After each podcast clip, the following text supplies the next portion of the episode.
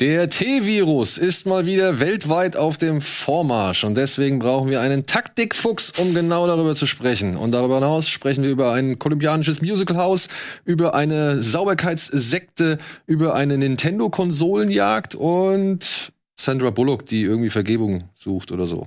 Viel Spaß bei Kino Plus.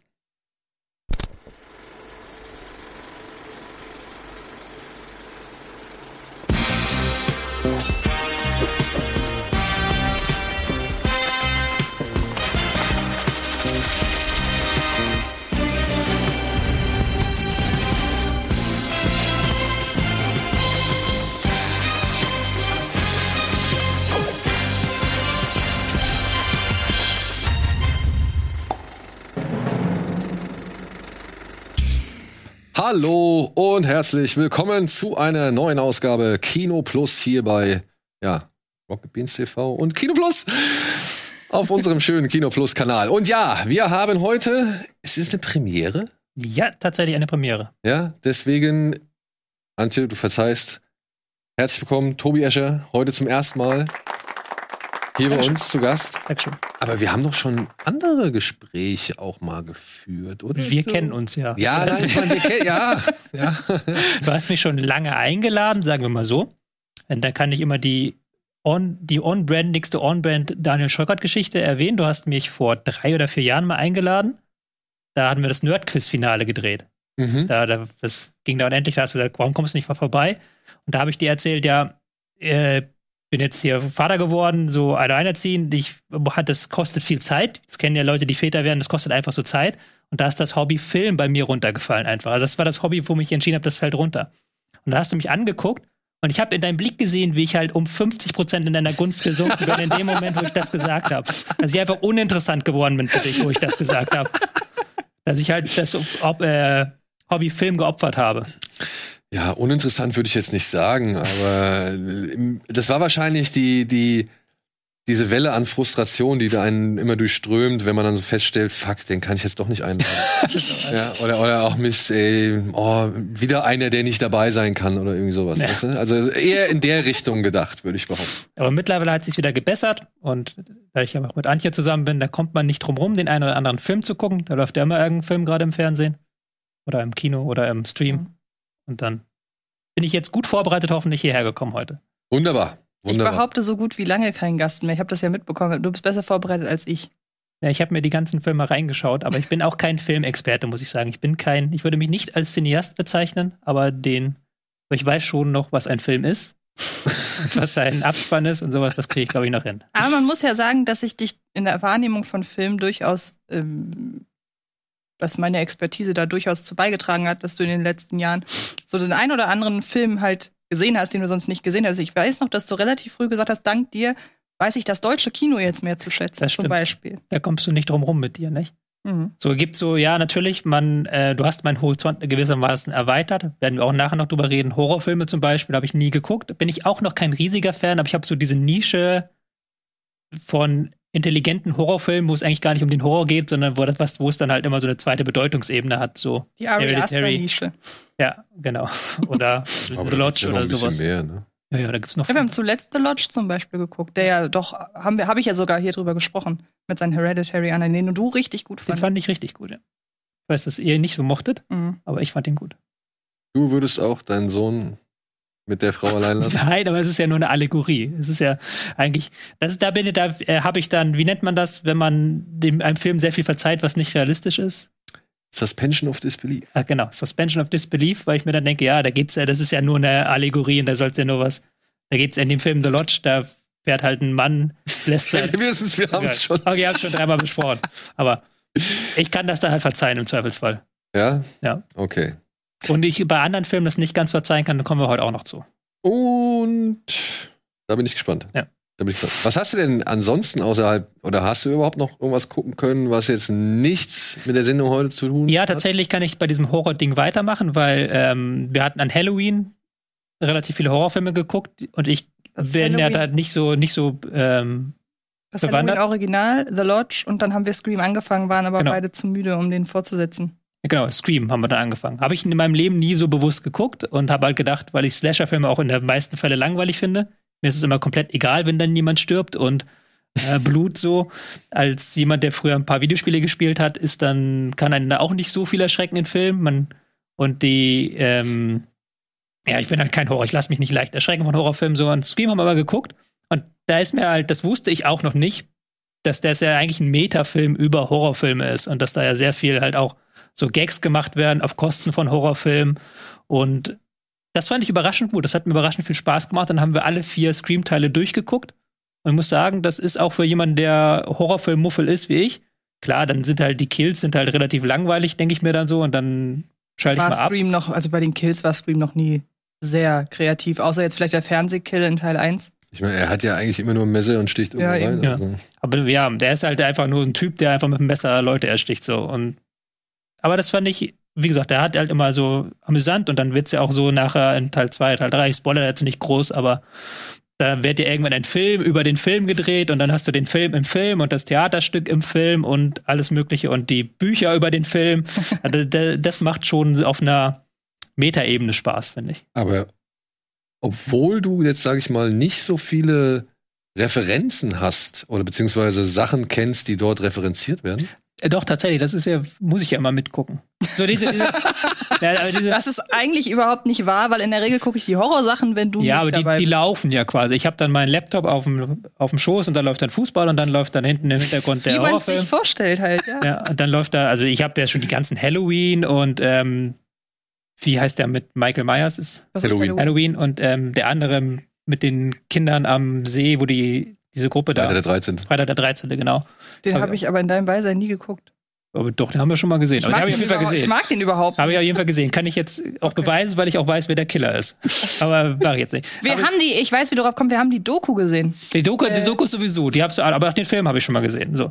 Going to Pieces, eine kurze Empfehlung an dieser Stelle über die Historie des Slasher-Kinos. Sehr viel, Genau. macht sehr Und- viel Spaß.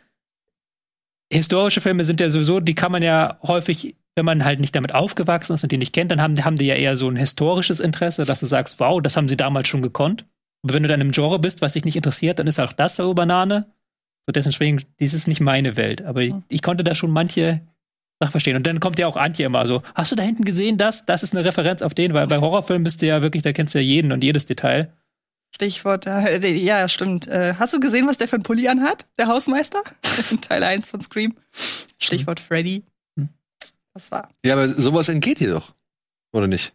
Ja, aber es macht ja trotzdem, es kann ja trotzdem Spaß machen. Erstens sind die Scream-Filme ja auch so ein Stück weit Kriminalfilme, weil du ja wirklich dann so sitzt und dich fragst, okay, zumindest beim ersten und dann beim vierten hatte ich es wieder, dass du, oh, wer ist jetzt der Killer? Der Film, die Filme locken dich immer auf die falsche Fährte. Und beim ersten, finde ich, ist es halt ein richtig geiler Payoff auch am Ende. Ist auch nicht so konstruiert, sondern du denkst dir, wow, geil. So. Beim vierten auch noch so ein Stück weit. Zwei und drei finde ich da ein bisschen schlecht. Also funktionieren auch als Kriminalfilme und funktionieren natürlich auch dann darüber, dass die natürlich über die Rezension von Horrorfilmen sehr stark reden. Hm. Weil da geht es ja dann darum, machen Horrorfilme die Jugend ähm, gewalttätig oder wie ist das? Und alle kennen halt, wie ein Horrorfilm zu funktionieren hat. Was ist das Template von einem Horrorfilm? Und dann reden sie darüber, okay, als nächstes muss der sterben, weil das ist das Template von dem Horrorfilm und so. Also es funktioniert auch auf der Ebene, wenn man jetzt nicht jede Referenz da versteht. Ja, cool. Also Scream waren die letzten so gesehen. Scream, ja. Ja, dann würde ich sagen, reden wir über das, was du zuletzt gesehen hast. Ja. Mit einer kleinen Ankündigung. Denn es könnte sein, ich gehe jetzt mal stark davon aus, dass nächste Woche keine Ausgabe Kino Plus kommt. Und ja, ich weiß, es tut mir leid. Ich kann es ja auch nicht ändern, aber das hat leider produktionstechnische Gründe, weil da zwei größere Events anstehen und dementsprechend äh, ja nicht alles umgeschichtet werden kann, wie es halt vielleicht umgeschichtet werden könnte. Und deswegen wollen wir heute einmal über den Film reden, den Antje jetzt gerade frisch gesehen hat und der nächste Woche auch erst ins Kino kommen soll. Und das ist ja wieder auch Ja. so ein Punkt. Wir wissen es halt dann leider auch nicht. Zumal es Universal ist, die ja gerade angefangen haben mit verschieben. Genau, Sing 2 haben sie jetzt schon auf das nächste Jahr verschoben. Es sollte von Studiokanal wieder eine Best of Cinema Event, ähm, ist ein Event-Screening geben von Die fabelhafte Welt der Amelie. Ah. Am 7.12., das haben sie jetzt auch ins nächste Jahr geschoben. Weil das wahrscheinlich nicht so weh tut. Nee, das aber, ne, aber die Leute fangen halt an. Und Ja, ja. Ähm, ich denke, Und noch irgendeine Sache mit einem Wolf oder einem Hund. Irgend so ein, glaube ich, auch ein Kinderabenteuerfilm. Das waren nämlich die ersten beiden Sing 2 und irgendwas mit einem Hund. Oder Wolf. Okay. Nicht Clifford. Ja. Die Nacht des Hundes? Die Nacht des Wolfes? Kommt sowas? Ich finde es in der Pause heraus. Okay, wir finden es in der Pause heraus. Aber zuvor, ja, finden wir erstmal raus, wie denn hier so die Meinung zu House of Gucci ist, der jetzt nächste Woche eigentlich ins Kino kommen soll. Hoffen wir es, dass es so sein wird, aber es könnte halt sein, dass es leider nicht so ist. Dann würde ich jetzt aber auch so oder so sagen, dass er zeitnah irgendwo auf einem Streamingdienst landet. Wahrscheinlich, ja. Ja. Wobei bei Universal, wo sind denn die Universal-Filme gelandet? War, war Amazon Prime teilweise, ne? Ja, zum Beispiel. Oder halt dann auch on, also als, als Premium-VOD, ne? Mhm. Also, dass du den halt bezahlst für vielleicht ein bisschen mehr Geld oder so. Ja. Könnte ich mir halt schon vorstellen. Obwohl wer weiß, wie es in Amerika und so weiter ist. Ja, House of Gucci erzählt im Prinzip die Geschichte von Patrizia Reggiani, Mhm. Die eines Tages auf einer Party einen jungen Mann kennenlernt, der sehr schüchtern ist, aber sehr nett und der sich als Maurizio Gucci vorstellt. Und man weiß nicht, ob es Liebe auf den ersten Blick ist oder vielleicht doch einfach die Kasse, die geklingelt hat im Kopf. Und ja, sie verabredet sich wieder mit, also sie forciert regelrecht ein weiteres Treffen mit Maurizio und schafft es auch, dass die beiden sich ineinander verlieben. Und plötzlich ist sie Teil des Gucci-Clans, der schon zu dem Zeitpunkt, als Patrizia in diese Ehe oder in diese Familie kommt, ja, berühmt ist für die Klamotten und die Handtaschen und so weiter und so fort, aber sich jetzt an einem Scheideweg befindet. Doch der Film geht noch weiter und erzählt halt dann im Prinzip eher das, was aus dieser Ehe geworden ist. Und jetzt kann man sagen, Spoiler, oder man kann halt sagen, ist Geschichte. Habe ich mich auch gerade gefragt, genauso wie bei The Assassination of Gianni Versace, inwiefern das denn tatsächlich Allgemeinbildung ist.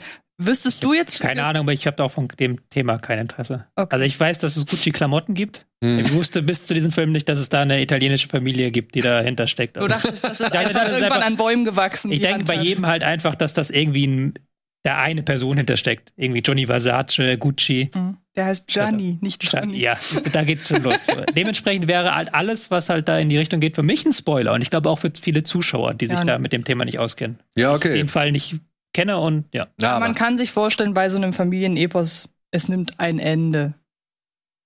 ja. Gut. Gut, sagen wir es so, es ist keine Komödie unbedingt, die dort Nee. erzählt wird, sondern es ist Ja. zum Teil auch ein Drama beziehungsweise eine Tragödie, die dort erzählt wird. Und da kann man das, also in mehreren Facetten. Es geht um Auf- und Niedergang, es geht um Familien, die erst zusammen waren und dann auseinanderbrachen, es geht um Gunst und Missgunst und Vertrauensbrüche, so, also alles, was dabei ist, plus eben halt auch die Ehe, die entweder darunter erblüht oder eben darunter leidet. Und ja, Antje. Ja, und damit hast du eigentlich sehr gut zusammengefasst, worum es geht. Und ich fasse mal kurz zusammen, worum es nicht geht, nämlich um die Mode. Ja. Und das war tatsächlich, also ich ähm, bin generell sehr affin, was das Thema angeht. Vor allen Dingen, weil ich halt diese großen Mose Modehäuser, also sei es jetzt Versace, vor einer Weile habe ich diesen, den habe ich hier auch schon empfohlen, den die Alexander McQueen Doku zum Beispiel empfohlen.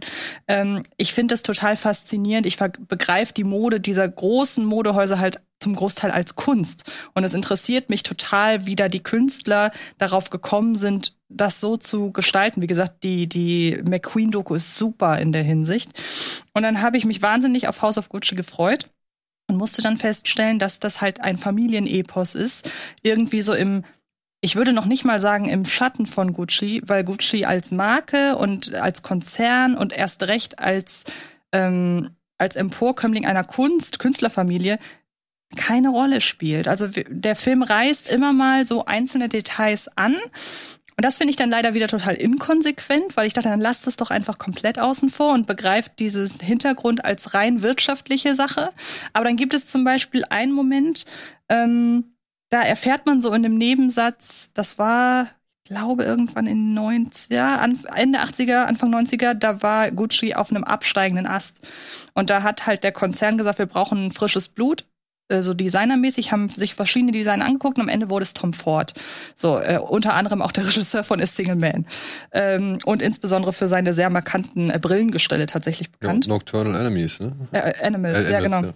Und ähm, dann wird halt gesagt, ja, der ist es jetzt und der soll Gucci wieder nach oben bringen. Und da denke ich mir, auch als jemand, der die Geschichte, die, die kreative Geschichte eben kennt, weil mir war die Familiengeschichte so gesehen gar nicht richtig bewusst. Ich wusste nur, wie sie ausgeht.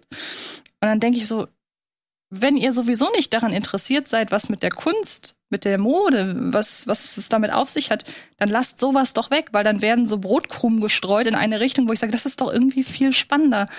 Und die, die, dieses Familienepos, das ist schon das ist groß. Also ich finde, Epos ist ja halt wirklich auch schon ein, Begriff, den man anwenden kann, auch wenn er von der Dramaturgie und von den Konflikten teilweise schon was Soapiges hat.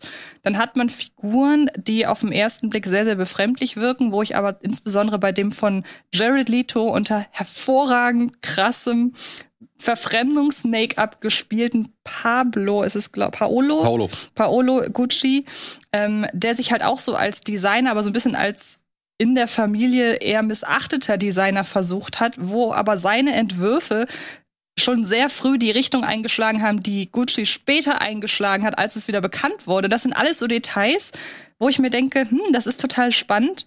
Und gleichzeitig kann dieses Spiel, deshalb bin ich eigentlich darauf gekommen, zum Beispiel von, von, von Jared Leto sehr irritieren, weil die halt alle sehr karikaturesk sind. Bei Paolo Gucci, wenn man sich so frühere Aufnahmen anguckt, der war aber wirklich so. Der war in Wirklichkeit im Grunde eine Karikatur eines Künstlers. Und jetzt legt Jared Leto eine Karikatur einer Karikatur an. Und das wirkt natürlich sehr, sehr krass.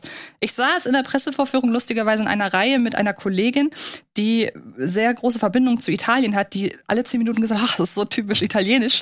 Also dieses große Gestikulieren und dieses Drama und so weiter. Es wirkt aber zum Teil soapig, haben wir ja auch schon drüber gesprochen. Ähm, Oder und wie, campy, wie ja, man so schön sagt. Und dann kommt halt wirklich noch hinzu, dass der Konzern, und das finde ich dann wieder besonders tragisch, in seiner Mode, in seinem Modedasein teilweise wirklich entmagisiert, entzaubert. entzaubert wird, weil es gibt eine Szene, in der stellt Lady Gaga, also in ihrer Figur, als bereits angeheiratete Gucci, aber noch nicht so richtig in der Gucci-Familie anerkannte Person, stellt plötzlich fest, Moment, ihre Haushälterin hat ja auch eine Gucci-Tasche, aber die ist von der Qualität her ja viel, viel schlechter. Was ist denn da passiert? Und dann stellt sie fest, oh, Gucci wird ja für, 99, äh, für, für 29,99 Dollar an irgendwelchen Straßenmärkten angeboten, was natürlich Fakes sind. Und sie ist total aufgebracht, weil sie diesen Gucci-Mode als Kunstgedanken halt noch begreift. Und dann geht sie zu dem einen hin, ich glaube, es ist der Onkel von. Aldo. Äh, genau, der Onkel von. Pacino. Maurizio äh, Gucci und erzählt ihm das, erzählt das halt auch ihr Mann. Und dann sagt äh, der, der, der Onkel, ja gut, aber wenn jemand den Gucci-Lifestyle leben will und sich das nicht leisten kann, dann soll er doch die Taschen gefälscht kaufen. Dann denke ich mir, du bist doch, also ich habe bis vor kurzem gedacht, du bist Teil einer Künstlerfamilie und jetzt demaskierst du das alles so sehr und ähm, das hat mich total enttäuscht. Also es ist jetzt nicht so, als, als würde mir die Marke groß am Herzen liegen, aber wie gesagt, ich habe halt so eine Faszination für diese großen Modehäuser und alles. Und denke ich mir, ja, die ist jetzt halt komplett weg. Manche, also, die wollen halt ja, Dolari machen. Aber, aber, na, aber ganz ehrlich, die, die verdienen doch nichts an den Fakes, oder? So suggeriert es, also so zumindest hat mir der Film so suggeriert, dass sie halt Ach, mitverdienen echt? an den Fakes, ja. Das wusste ich ja noch gar nicht. Das ist ja krass. Ich habe jetzt noch nicht ganz verstanden. Das ist kein Film über Mode, aber worüber Überhaupt ist der Film dann? Ist das Über naja, wie gesagt, äh, vor allem, Familie. Er, er, er, konzentriert sich vor allem auf die Ehe von Maurizio und Patricia. Und Patricia. Mhm. Ja, und was halt daraus, also was daraus entstanden ist. Mhm. Ja, also da sind eine Menge Sachen entstanden, die sowohl Einflüsse auf den Konzern haben, mhm. aber eben halt auch auf die beiden Menschen. Aber Konzern halt in wirtschaftlicher Sicht, genau. nicht in Modesicht. So. Naja, und aber auch in familiärer Sicht. Ne? Ja, natürlich. Also, muss man halt auch sagen. Weil es ist halt einfach ein Familienbetrieb. Das waren Brüder und, und äh, ihre Kinder und so weiter. Und das verästelt sich natürlich und dann gibt's natürlich Missgunst und, und Eifersüchteleien und was weiß ich so und missverstandene Genies wie Jared Leto. Mhm. Oh, why is nobody like me? Aber ich würde, das hätte ich zum Beispiel total gerne gewusst, ob die Tatsache, dass äh, Jer äh, Paolo Guccis Entwürfe von damals, er hat ja auch zumindest eine Modenschau angefangen, muss man sagen, ähm, ob die wirklich dann zum Beispiel Tom Ford später inspiriert haben. Weiß Weil dann nicht. wäre das ja noch ein viel tragischeres Schicksal von Paolo Gucci, dass man sich da auch noch an seinen Ideen bedient hat. So. Ja, da weiß man nicht, aber sagt einem der, also sagt einem der Film auch nicht. das ist, nee. das, das ist das Schade, äh, das Bedauerliche. Ich, ich fasse es kurz, ich fand den Film wenn überhaupt in Ordnung. Ich fand, tonal war das halt ein Mischmasch aus mal irgendwie ja, so überzogenes Drama. Auch fast ein bisschen Mafia-Film. Ja, und dann aber auch wieder irgendwie echt ey, teilweise bizarr halt eben aufgrund von Jared Leto oder eben aber auch aufgrund dieser Sexszene, die die beiden haben. Also, Ja. die, also wirklich bizarr ist hier einfach noch der mildere Ausdruck so. Ja. Und ehrlich, es ist viel zu lang. Du guckst dir zwei Stunden was an und denkst dir, Zweieinhalb ja sogar. ja, ja, pass auf, aber du guckst dir zwei Stunden was an, denkst dir, "Hä, so spannend ist es eigentlich nicht. Und dann kommt halt in der letzten halben Stunde eigentlich nochmal, dreht's nochmal auf und dann denkst du dir so, ja, aber jetzt habe ich mir die ganze Zeit das angeguckt. So wirklich viel Spannung erzeugt das Ja. halt auch nicht mehr, ja. Und am Ende sitzt du dann da und denkst mir so, hm, okay, ich habe weder einen Film gekriegt, der mir die Figuren wirklich näher gebracht hat, noch habe ich einen Film gekriegt, der mir die Mode irgendwie ein bisschen näher gebracht hat, noch habe ich einen Film gekriegt, der wirklich spannend ist. So, ja, was halt eben die, sag ich mal, Intrigen und Machenschaften innerhalb dieser, dieses Konzerns oder dieser Familie angeht. Und am Ende sitzt du halt da und denkst okay, hm, Und ich behaupte, man hätte halt das alles, man hätte alles größer fassen müssen, damit man da einen besseren Bezug zu hat. Und dann hätte man es nämlich aufziehen können wie The Assassination of Gianni Versace, der das ge geschafft hat. Ein also muss ich auch sagen, ich fand die, die, die Serie fand ich American deutlich besser. Crime Story war das. American Crime Story ähm, fand ich deutlich besser und hat mir deutlich mehr vermittelt als das. Jetzt kann man natürlich sagen, ja, ist, ist, ein, ist eine Serie, hat mehr Zeit und hat mehr Platz, um irgendwelchen Leuten ein Profil oder ein Charakterbild zu geben oder eine Komplexität. Aber come on, ich muss jetzt halt auch nicht alles in diesem Film sehen, was da drin ist. Um vielleicht, ja, irgendwie was zu verstehen, aber nicht alles. Also ich, ich krieg ja nur Brocken hingeschmissen und die hätte man dann vielleicht auch weglassen können, wie Antje ja schon gesagt hat, äh, um vielleicht mal andere Sachen ein bisschen zu forci- forcieren. So, ja. Ich meine, Frau Gaga gibt sich Mühe, will ich gar nicht abstreiten, aber ich habe diese Patricia trotzdem nicht Nee. wirklich erfassen können. Also ich mag tatsächlich, dass der Film jetzt im Zwischenmenschlichen einige charakterliche Leerstellen lässt. Das kann man auch kritisieren, weil- aber ich mag, dass man da so ein bisschen Interpretationsspielraum hat. Manche sind ja okay. Also zum Beispiel die Sache, dass man sich fragt, äh, wollte sie ihn wirklich von Anfang an oder hat also als als Ja, als oder war es nur der Name? Zum Beispiel und sowas finde ich dann spannend, weil das dann auch den ganzen Film beeinflusst und das hat er an einigen Stellen, dass man da so denkt, da habe ich Bock mir Gedanken drüber zu machen. Ja, aber weißt du, ich habe das dann irgendwann verglichen mit der Pate tatsächlich und mit Goodfellas.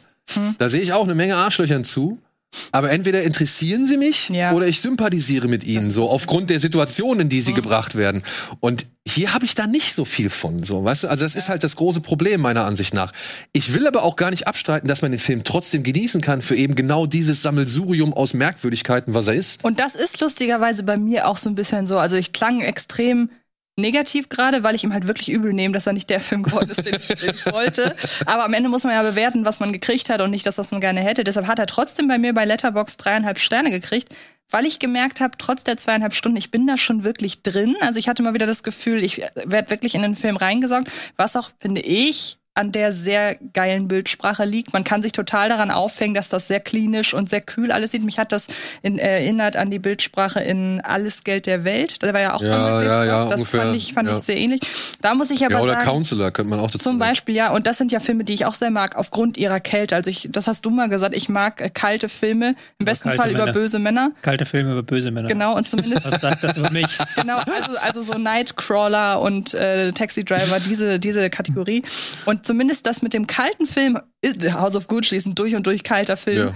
mit sehr blassen Farben, irgendwie so wirklich Farben fast teilweise komplett rausgedreht. Das fand ich übrigens sehr schön, dass er einige sehr bekannte Ereignisse, wie zum Beispiel die Hochzeit, dass er da so in Schwarz-Weiß übergegangen ist, dass man Um die Bilder zu dass das wirklich sehr, ähm, sehr nah dran war am Vorbild. Das war so eine Sache, die mochte ich sehr. Aber insgesamt, wie gesagt, insgesamt, ich klinge sehr kritisch. Irgendwie hat er aber eine Faszination und diese Faszination ist ja das, vielleicht hat der Film dann am Ende doch das erreicht, was er wollte. Hey, es gibt auch Leute, die geben Cats vier Sterne, weil er irgendwas erreicht ja, aber hat. ironisch. Ja, vielleicht. vielleicht. Vielleicht ist es auch bei House of Gucci so. Vielleicht ist es, also irgendwo ist ja vielleicht immer eine gewisse Ironie dabei, wenn Ja. man halt äh, trotzdem sich für etwas, ja, so öffnet. Mhm, Weißt du? Äh, Und ich würde nur eine, eine Sache noch hinzu, also eine Sache noch anfügen. Ey, sie sollen es bitte sein lassen, amerikanische oder britische Darsteller Oh ja, weiß. mit einem beschissenen ausländischen Akzent sprechen zu lassen in einem Absolut. Film, der komplett englisch ist. Ey, wirklich, das ist so fremdschämig. Ja, wenn Frau Gucci oder Reggiani, wenn die irgendwelchen amerikanischen Fernsehstationen ein Interview gibt und dann gebrochen Englisch spricht. Fine by me. Mhm. Alles cool. Aber ich muss das nicht hören, wenn ich sehe, die sind in Italien und reden Italienisch miteinander. Das ist teilweise wirklich, es ist einfach nur dämlich. es Stichwort ist Red wirklich, Sparrow. ja, es ist wirklich nur dämlich. Vor allem, weil so Leute wie Jeremy Irons auch gar nicht erst großartig Mühe geben, so einen Akzent Ja. irgendwie zu ver verrufen, sondern halt einfach britisch klingen, ja. Und du denkst ja, was, was macht ihr denn hier? Ja. Ja. Und das ist halt vielleicht auch noch so ein Problem, wenn man den Film im Original guckt. Und ich denke mal, es gibt einige Leute, die wollen den Original gucken. Das kann ich mittlerweile nicht mehr ab. Ich kann es wirklich ich, nicht ja. mehr ab. So, Entschuldigung. Nö, ich wollte, der hat es gerade schon fast beantwortet, weil ich habe jetzt nur den Trailer gesehen, kenne den Film nicht. Wenn halt so ein Ensemble-Film, wo sich alle Leute verkleiden und dann irgendwie so Drama, denke ich halt immer sofort Oscar, so Oscar-Bait, dass sie halt irgendwie versuchen, Oscar zu bekommen, aber Also Make-up für Jared Leto definitiv. Ja, das Ja, Und das fände ich auch absolut gerechtfertigt. Ich habe mitbekommen, Entschuldigung, dass ich dich jetzt unterbreche, aber ich habe mitbekommen, dass bei Dune von sehr vielen das Make-up für was, welcher Skarsgård war es? War es Stellan Skarsgård? Stellan, ja. Ähm, dass das extrem gefeiert wurde, so, oh, hat den ja überhaupt nicht wiedererkannt, wo ich dann davor satz, doch. Aber bei Jared Leto, Ja, da musste Also- ich wirklich auch lange überlegen, weil ich wusste die Besetzung nicht komplett, also ich hatte die nicht komplett im Kopf. Und ich habe wirklich, wer ist dieser halbglatzige Fukuhila Super Ja. Mario mit seiner Plauze da? So, ich also, dachte, es wäre Christian Bale zuerst. ich dachte, es wäre Andy Garcia. Ach, was man sieht diese Spannbreite an Leuten, die es hätte sein können. Ja, aber ich glaube nicht, dass Jared Leto mitspielt in der Hoffnung, den Make-up-Oscar zu bekommen, sondern Ja, einen anderen Oscar. ne? Und aber wie ist gesagt, da ich irgendwas finde- dabei in die Richtung oder eher zu viel dann? Ich könnte mir Lady Gaga tatsächlich vorstellen. Ey, ich das fände ich aber, also das fände ich, weiß ich nicht, übertrieben. Wobei also- ich halt auch sagen muss, mich hat ihre Rollenauslegung schon wirklich an die in A Star is Born erinnert. Weil sie da ja auch in so eine Welt reingezogen wird, ähm, wo sie ja, Eigentlich nicht hingehört. wo sie eigentlich nicht hingehört. Und vor allen Dingen, das, diesen Vergleich kann man ziehen, wenn man es ja wirklich so auslegt, äh, dass sie trotz, dass sie wirklich in den Typen verliebt war. Das funktioniert natürlich nicht, wenn sie den Ja, aber dann- geplant hat. Da muss da mehr Drama rein. ja, das stimmt. Da muss ich- da mehr wirklich, gesagt, da muss da mehr Feuer, mehr Drama rein. Und Ja. weiß ich nicht, dann hast du so eine Salma Hayek daneben, wo du halt schon merkst, ey, da ist einfach deutlich mehr Temperament vorhanden. So, ja, ist, naja, gut. Komm. Machen wir mal, ne? Ja. Ja. gut. Machen wir mal ein bisschen weiter mit den News.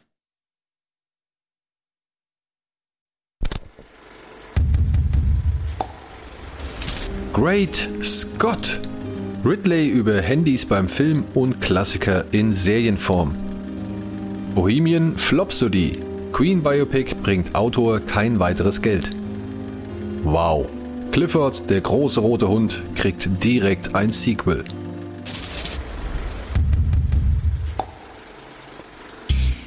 Warum ihr euch fragt, dass wir über Clifford, der große rote Hund, reden.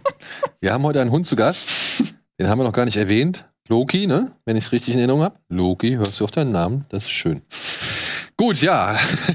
Falls ihr hier mal ein bisschen rumwuselt, äh, ich hoffe, er irritiert nicht allzu sehr. Ja, Clifford, der große rote Hund, ist etwas, das leider ein bisschen an mir vorbeigegangen ist. Ich hätte gerne, ich wäre gern zur PV gegangen, weil ich fand das Bild, was man hier gesehen hat, das war das erste, was ich mitbekommen habe, fand ich schon sehr irritierend. Und ich habe mich gefragt, wie zur Hölle sie das erklären wollen in einem Kinderfilm, dass Mhm. dieser große rote Hund existiert. Tatsächlich existiert Clifford aufgrund der Liebe und Zuneigung seiner, ja, seines Frauchens Emily, dem kleinen Mädchen, was man auf diesem Bild hinten im, auf dem Fernseher sieht. Denn er war einst der kleinste Wurf und weil Emily ihn so doll lieb hat, ist er über Nacht plötzlich drei Meter groß oh, geworden. Das ist aber süß. Genauso wie er zum Beispiel Ted auch durch die Liebe seines Besitzers erst zum Leben erwacht ist. Siehste, genau das. Und Clifford gibt's schon ewig lang, habe ich gesehen. Der, der hat schon, keine Ahnung, über acht Bücher oder sowas. Und, und zwei Fernsehserien. Ich wollte sagen, ist das die Fernsehserie dazu? ja, ja, Ja. Also das ist der Film zur Ja. Fernsehserie. Oder ein Film, der jetzt irgendwann nach der Fernsehserie entstanden ist. Und das hat in den Amerika jetzt am ersten Wochenende so heftig eingeschlagen. Der hat über 40 Millionen Dollar eingespielt am ersten What? Wochenende. Und hat dann aber auch gleichzeitig auf Paramount Plus, wo er parallel gestartet ist, für einen neuen Zuschauerrekord gesorgt, weil es der Film, der eigen, der, also der, der, der, ja, die Eigenproduktion jetzt mit der höchsten also Sichtrate oder sonst irgendwas ist. Also, Soll ich sagen, warum ich das glaube, warum das so ist? Weil gerade Familien, wenn sie groß sind, ist das natürlich, also eine große Familie so, mit vielen Mitgliedern, dann ist es natürlich immer ein recht großes eine, eine große Überwindung, in einen Kinofilm zu gehen, weil ja die Ticketpreise durchaus teuer sind. Und gerade für Familien bei einem Familienfilm dürfte sich das ja erst recht lohnen zu sagen, ey, den gucken wir zu Hause. Also bei Paramount Plus jetzt, ja. Da Ja. sind ja trotzdem viele ins Kino gegangen auch. Das Ja, stimmt, weil also ich mein- Familienfilme generell dankbar sind. So. Ja. Ja, oder halt generell ein bisschen mehr Geld bringen, weil halt sowohl Wegen die Großen wie die Kleinen da rein Genau. müssen. Ne? Also du hast halt einfach mehr Geld, das umgesetzt werden muss. 80 Bücher, zwei Fernsehserien und ein Kinofilm Wahnsinn. wurden bisher jetzt zu Clifford gemacht. Und ja, man hat direkt entschieden, Teil 2 kommt. Ja, Paramount hat direkt ein Sequel in Auftrag gegeben. Mehr ist jetzt noch nicht bekannt, aber es ist schon erstaunlich, dass nach einem Wochenende und einem Einspielergebnis, mit dem wirklich keiner gerechnet hat, äh, zack, dass der Film so abräumt. Clifford Reloaded oder so. Ich ja. hab total random. Ich habe den, weil ich gewusst habe, dass der jetzt hier heute kurz drankommt, habe ich den einmal gegoogelt und habe dann auf einen Ehren, auf irgendeinen total obskuren Blog, weil es dazu auch keine Kritiken gibt oder sowas, auf einem total obskuren Blog, dass dieser Film wohl die Kinder total versauen müsste. Und dieser Film müsse halt total schlechte Wertevorstellungen machen, weil da irgendwie Einbruch und alles äh, bagatellisiert werden würde und es seien nur Slapstick-Witze. Bin ich irgendwie auf der falschen Seite gelandet. Ich weiß nicht, ob dieser, ob jetzt Clifford, der rote Hund, dafür verantwortlich sein wird, dass die Jugend von morgen. Hast du vielleicht sein eine wird. Review zu nicht schon wieder allein zu Hause gelesen? Nee, nee, tatsächlich zu Clifford, der. Okay. Dass es übrigens noch keine Reviews gibt, liegt daran, dass hier noch ein Embargo besteht. Für den Ja. Film in Deutschland zumindest. Ja? Ja, Der ich glaube, bis zwei Tage vor Start oder Gilt irgendwie so. bekannterweise nicht für christliche Blogs. Und war ja, war das ein Deutscher? Ja, deutsches. Ach krass. Muss mir den Link mal schicken. Okay. Das will ich. Ja, weil der Film startet auch erst nächste Woche, deswegen, wir können nichts dazu sagen.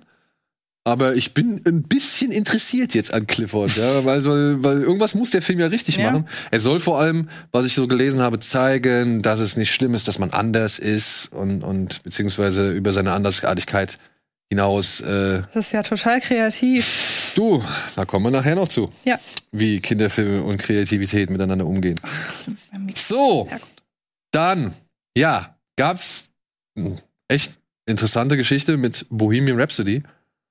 Der Drehbuchautor, der die Geschichte geschrieben hat oder dieses Biopic geschrieben hat, das an den Kinokassen offiziell 911 Millionen Dollar eingespielt haben soll, bei Produktionskosten zwischen 50 und 55 Millionen Dollar.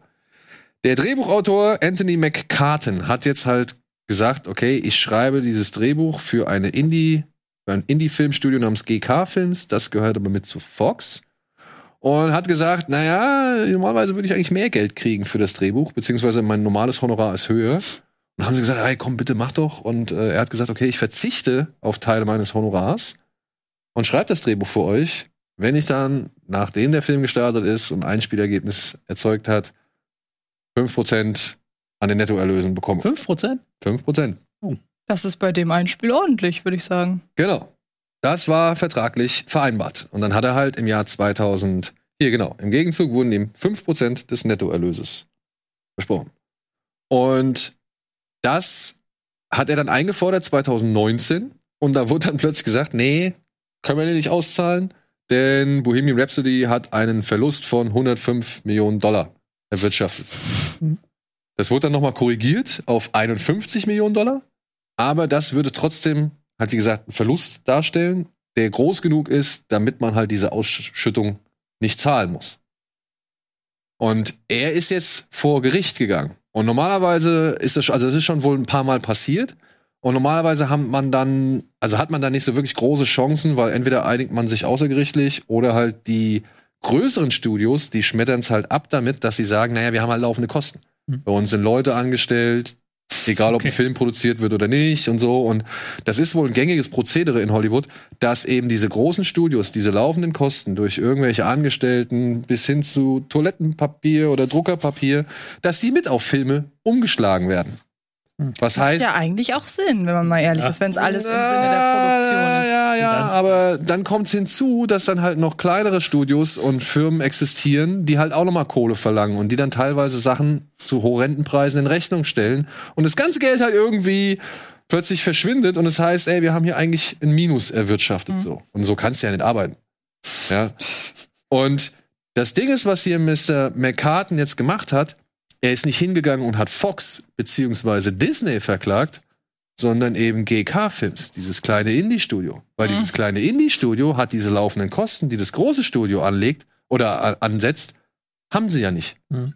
Ja, sie haben ja nicht so viele Mitarbeiter und so weiter und so fort. Und das ist was wohl ganz Neues, weil wenn das jetzt durchkommt und dafür scheinen wohl die Chancen ganz gut zu stehen, dann wird es schon für einige Studios eine neue ja, Rechenära, sage ich jetzt Mhm. mal, oder Kalkulationsära einläuten. Weil das ist wohl halt das Ding, dass du diesen kleinen Studios einfach nicht die Schulden, dass diese kleinen Studios nicht diese, die Schulden von den großen übernehmen sollen oder dürfen.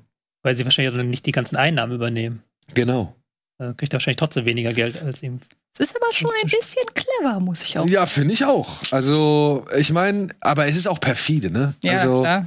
es ist wirklich perfide, wenn das wirklich alles so stimmt. Und könnte halt demnächst nochmal zum Umdenken anregen, ja. Ich weiß nicht, ob dann. Aber ich mag, dass das Kreative immer mehr für ihre Rechte einstehen. Also wir hatten ja vorher, das ist schon lange her, über den Prozess da mit Annika Decker zum Beispiel. Also ist auch in Deutschland quasi so. Wobei da ja noch, und das ist jetzt bis jetzt nicht bekannt, da war ja Till Schweiger immer noch so, dass er gesagt hat, sie hat ja schon mal Ja, ja. eine Ausschüttung bekommen oder nach dem, nach, also sie hat ihr ersten ein, Gehalt bekommen oder eine Gage bekommen und dann, als der Film angelaufen ist, hätte sie wohl noch eine bekommen, Mhm. aber sie sagt ja auch, das ist verhältnismäßig wenig Ja. zu dem, was er eingespielt hat. Und hier wird ja nur bisher gesagt, er sollte 5% kriegen und diese Einnahmen hat er ja gar nicht bekommen. Also da wurde ja noch nicht mal was erzählt von wegen, dass er irgendwie noch eine andere Auszahlung oder einen Mhm. Bonus oder sonst irgendwas gekriegt hat zwischendurch, damit er da irgendwie, keine Ahnung, so ein Gefühl von Wertschätzung hat oder so. Gar nichts. Und wenn dir 5% vers- versprochen werden und du hast einen Film, der ja auf dem Papier 900 Millionen Dollar eingespielt hat, ja, da würde ich mich auch fragen bei 50 Millionen oder 55 Millionen Budget, äh, wie das sein kann, dass dieser Film Verlust sein soll. Hm. So. Aber dafür gibt's ja Verträge. Also wenn ihr da draußen irgendwann einen Film macht, setzt Verträge auf. Ja. Lasst euch da alles reinschreiben, was euch Ja. wichtig ist, weil vorher muss dieser Vertrag nicht unterzeichnet werden. Ja, wir sind gespannt, was passiert. Also, Prozess ist im, im Anmarsch. Hm. Oder habt ihr noch was hinzuzufügen? Nö. Nö. Okay. Gut, wo wir beim nächsten ja, Thema mit Fox wären. Denn äh, Ridley Scott hat in einem Podcast sich schön darüber ausgelassen, Mark Maron, ähm, dass die Schuld am Misserfolg von The Last Duel vor allem bei den, wie heißt es, den Millennials und ihren verfickten Smartphones oder Handys liegt. So, ja, dass man halt nicht mehr zu wertschätzen weiß, was manche Leute machen und das Facebook hat er auch noch mit reingebracht und was weiß ich. Also er hat sich halt wirklich schon irgendwie echauffiert und ich muss sagen, das, was er so gesagt hat, ist nicht wirklich plausibel. Ja. Also ich, ich, ich kann das Zitat vielleicht noch mal. Ich kann mir vorstellen, dass in dieser Aussage ein wahrer Kern steckt. Also pass auf. Ich denke, worauf es sich herunterbrechen lässt, ist: Heute haben wir ein Publikum, das mit diesen verfickten Handys aufgewachsen ist. Der Millennial will überhaupt nichts beigebracht bekommen, außer er erfährt es auf dem Handy. Ich glaube, also das ist natürlich irgendwie Quatsch. Aber ich kann mir vorstellen, dass da insofern ein wahrer Kern hintersteckt. Ähm, und wenn er das nicht gemeint hat, dann übernehme ich das jetzt einfach mal für ihn. ähm, zum einen, dass natürlich, kann ich mir vorstellen, Filmemacher, deren Filme zum Beispiel bei, bei Streamingdiensten landen, dass die sich ja auch nicht vorgestellt haben, dass der Film irgendwie so nebenbei läuft, während die Leute andere Dinge machen und dann verleitet Netflix auch so, und da nehme ich mich auch nicht aus. Ähm, und wenn er sowas meint, ich kann es ein Stück weit verstehen. Ich meine, stellt euch mal vor, ihr hättet einen Film gemacht, er kommt nicht ins Kino und ihr wisst ja gut, ein Großteil des Publikums hat den als Nebenbeiberieselung und würdigt mein Werk gar nicht. Und ähm, der zweite Grund hat, glaube ich, und ich glaube, das ist ja sogar wissenschaftlich bewiesen, dass die Aufmerksamkeitsspanne der Millennials einfach wesentlich geringer ist. Auch bei YouTube und so muss ja immer sehr, sehr viel schneller was passieren. Sind wir Millennials? Was, wann, Nee. wann bist du Millennial? Ab 2001. Oder Aber ich- Wenn du da 2000. geboren bist oder Aber ich du glaube, du bist da auf, musst da aufgewachsen sein. musst da Oder? aufgewachsen sein, soweit ich Aber weiß. Aber ich würde behaupten, meine Aufwachszeit ist hauptsächlich sind die 90er, hauptsächlich 91 Jahrgang, oder? Ja, ich weiß es gar nicht. Das müsste man jetzt mal rausfinden. Aber Hast du jetzt ich weiß, ich weiß halt nicht, ähm, er das so meint, weil ich glaube, den, hat ja gar keiner gesehen. Also den hat ja auch niemand nebenbei gesehen. Ja, das, Ich glaube, deshalb- das ist das Argument. Nein, deshalb sage ich ja, aber vielleicht geht das so, ich glaube, es geht so ein bisschen in die Richtung, dass er Ja. vielleicht einfach sagen will, für die, für die Generation jetzt sind meine Filme nicht gemacht. Meine Filme dauern zweieinhalb Stunden, da passiert eine Stunde nichts. Also, Ja, so ist ja nicht. Ich meine, meine, der, natürlich ist es das nicht. der, das der Podcast, der Podcast-Moderator, und das finde ich interessant, weil es ist eine Wahrnehmung, die habe ich auch, die habe ich auch empfunden. Der, der Mark Maron fragt ihn mal auch, könnte es nicht vielleicht auch sein, dass der Film ein bisschen schlecht beworben worden ist? ja, das. Ja, worauf Scott dann halt auch dann ansetzt und sagt, nee, nee, nee, Disney hat gute Arbeit geleistet bei der Übernahme und so. Wir haben den Film denen gezeigt und ich hätte nicht gedacht, dass sie den rausbringen wollen, aber die waren alle davon überzeugt und, und äh, mochten den Film und äh, die waren alle cool. Und ey, Mark Maron fragt das und wir haben uns das ja auch Ja. gefragt. Also ich meine, hier in Hamburg lief er in einem Kino. Mhm. In einem Kino. Ja. Und wir haben eine Menge. Also selbst wenn er, also wenn er in einer Großstadt wie Hamburg nur in einem Kino läuft, dann läuft doch irgendwas falsch. Und noch bei einem Film, der sowohl in den großen als auch in den kleinen Kinos hätte laufen können. Genau, ja. Und also da weiß ich nicht, ob man da, also also meine, die Begründung ist eh ein bisschen fadenscheinig, aber ja. der Film wurde nicht gut promotet und vielleicht ist es dann halt auch einfach nicht das Thema, womit man junge Leute ins Kino lockt. so. Ja. Ja. Aber man hätte ihn vielleicht schon ein bisschen prominenter präsentieren können. Und ich meine, ich, ich finde den Film gut. Ja, also für mich einer der besseren Scotts äh, seit, seit längerer Zeit. Besser als House of Gucci. Also, wenn ich es jetzt nochmal vergleiche, ne, also wenn ich jetzt House of Gucci und Last Duel sehe, Last Duel ist der Film, den ich eher nochmal sehen wollen Mhm. würde. Ja. Und, aber ist ja auch egal, nur es ist auf jeden Fall nicht nur das Smartphone von irgendwelchen Ja, ja. jüngeren Zuschauern dran schuld. Ja. Aber Aber auch eine schöne Theorie einfach mal in den Raum geworfen. ja, ich meine, er ist halt sauer, dass der Film halt Ja. wahrscheinlich einfach nicht so ankam, wie er hätte ankommen sollen. Was ja für ihn auch einfach dafür spricht, dass er hinter dem Werk steht. Und das finde ich dann auch wiederum schön, dass Leute ihr Werk verteidigen. Und nicht nur der Handwerker ist, den man ihm immer, immer Eben, wieder gerne genau, vorwirft. ja. So, ne? ja, und da nehme ich mich auch gar nicht raus. Ich habe ihm das auch schon hier und da unterstellt, dass er halt einfach einen Film abdreht und Ja, dann ja. ist das Thema erledigt. So, da steckt nicht mehr so wirklich viel, allzu großes, viel, also allzu viel Herzblut drin. So, aber das ist natürlich auch wieder nur meine Mhm. Aussage hier von dem Stuhl aus so.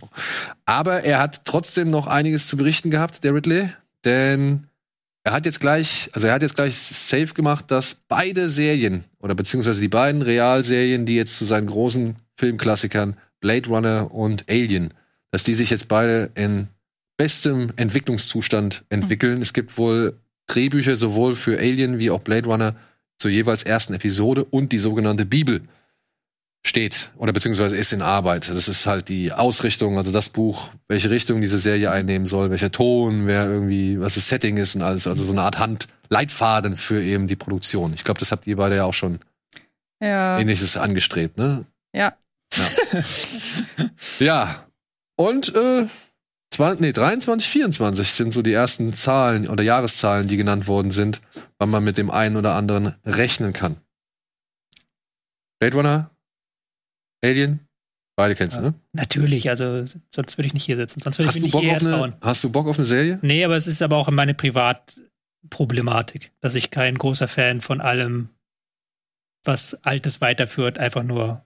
Also ich brauche so Altes nicht, ich entdecke gerne neue Sachen so. Also ich mag Alien, ich bin gehört zu den Menschen, die Alien 2 lieber mögen als Alien 1. Ist ja auch nochmal so, so eine Glaubensfrage, welchen Alien-Film du von den beiden besser findest. Ähm, aber ich finde es äh, so ein bisschen schade immer.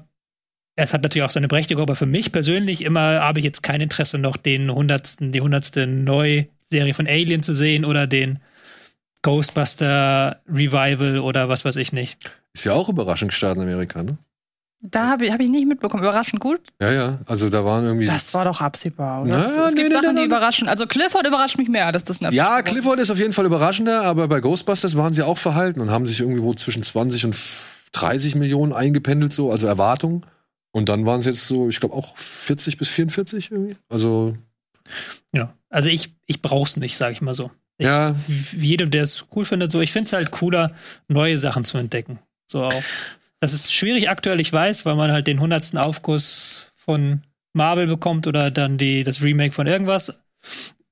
So, aber ey, das, So. also ich, ich, ich, ich musste so eine Topliste erstellen mit den Sachen, auf die ich mich freue, auf den, mit den Filmen, auf die ich mich freue, auf die ich gespannt bin.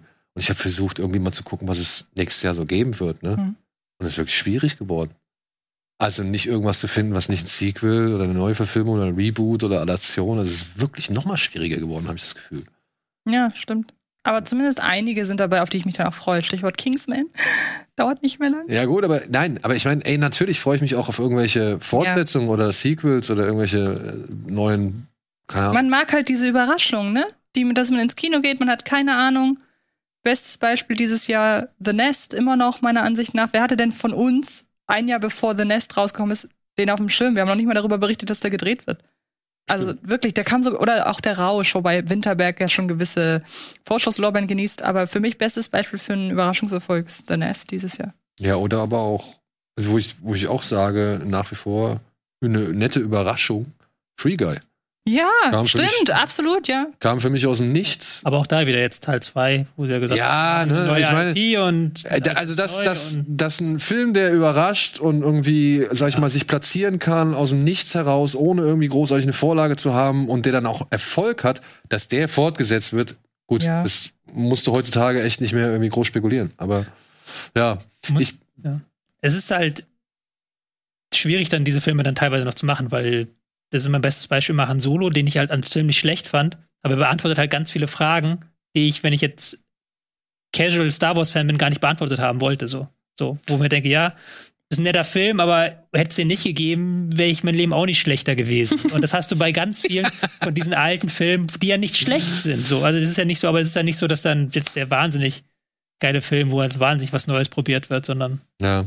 Also bei Alien, Alien, wenn ich es richtig verstanden habe, die Serie soll erstmals auf der Erde spielen. Oh. Ja. Mal gucken, was dabei rauskommt. Wenn es eine Menschenjagd ist, okay, ne? Äh, Hm. Wissen wir es. Also dann sind wir ja auf der sicheren Seite. Bei Blade Runner bin ich halt gespannt. Weil da bin ich halt wirklich gespannt, ob sie jetzt irgendwie eine Geschichte aufgreifen, die irgendwie weit vor dem Film spielt, um halt zu zeigen. komm mal hier. So, ne? Jetzt reicht's aber hier mit der Rumspülerei. Jetzt kriegst du Ärger mit Daniel. Komm hier, ja, drunter durch und Platz. um halt zu zeigen, wie halt früher richtig Replikanten gejagt worden sind, weil das wäre für mich der einzige Sinn, wenn du eine Serie machst, die Blade Runner heißt, um halt auch mal zu zeigen, wie es war, als es noch irgendwie mehr von diesen ganzen äh, Replikanten gab und halt wie Mhm. dieser Job auch wirklich dann ausgeführt worden ist. Weil hier sehen wir ja nur die Überbleibsel von irgendwelchen Replikanten, die zurückkommen auf die Erde im ersten Film. Und wenn sie jetzt aber dann irgendwie glauben, das noch mal weiter spinnen zu müssen als die beiden bisherigen Filme, weiß ich nicht, ob das Ja. funktioniert. Aber das ist immerhin ein gutes Beispiel, Blade Runner 2049, für einen Film, der lange später gedreht wurde nach dem Original und der ja wirklich bombastisch war. Ja, ja, Ja. Na, aber das meine ich. Nur auch der, ich weiß nicht, ob man den jetzt so, vielleicht, ja, ich weiß nicht, ob Scott den Film weitererzählt, den Villeneuve da sich ausgedacht Mhm. hat. Weil da sind ja noch lose Enden. Selbst bei 49, die könnte man weiter spinnen. Aber die Frage ist dann, ob das wirklich noch dieses Blade Runner Gefühl ist, was man vielleicht assoziiert, wenn man sich auf eine Blade Runner Serie einlassen, line einlassen möchte. Ja? Also für mich wäre dann halt schon eher so ein Film noir Detektivkrimi nach auf der Suche nach irgendwelchen versteckten Ja. äh, äh, Androiden so. Das wäre für mich schon das, was ich eigentlich gerne sehen wollen würde. Ja. Ja. Ach, auch Überraschung. Äh, Resistance fällt mir auch gerade ein. Film Noir. Dieses Jahr. Überraschung kam aus dem Nichts. Reminiscence. Hm? Remis Reminiscence, genau. Ja, ja, ja. So, das waren die News. Es sei denn, ihr habt noch was hinzuzufügen. Nein. Dann füge ich noch was hinzu, nämlich ein kleines Gewinnspiel. Wir haben ein bisschen was zum Verlosen. Äh, lustigerweise ein Film, über den wir auch gestern noch mal gesprochen haben. Denn Killers Bodyguard 2.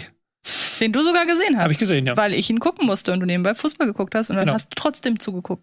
Ja. Ja. Da verlosen wir dreimal die Softbox inklusive 4K UHD-Disc und Blu-ray-Disc.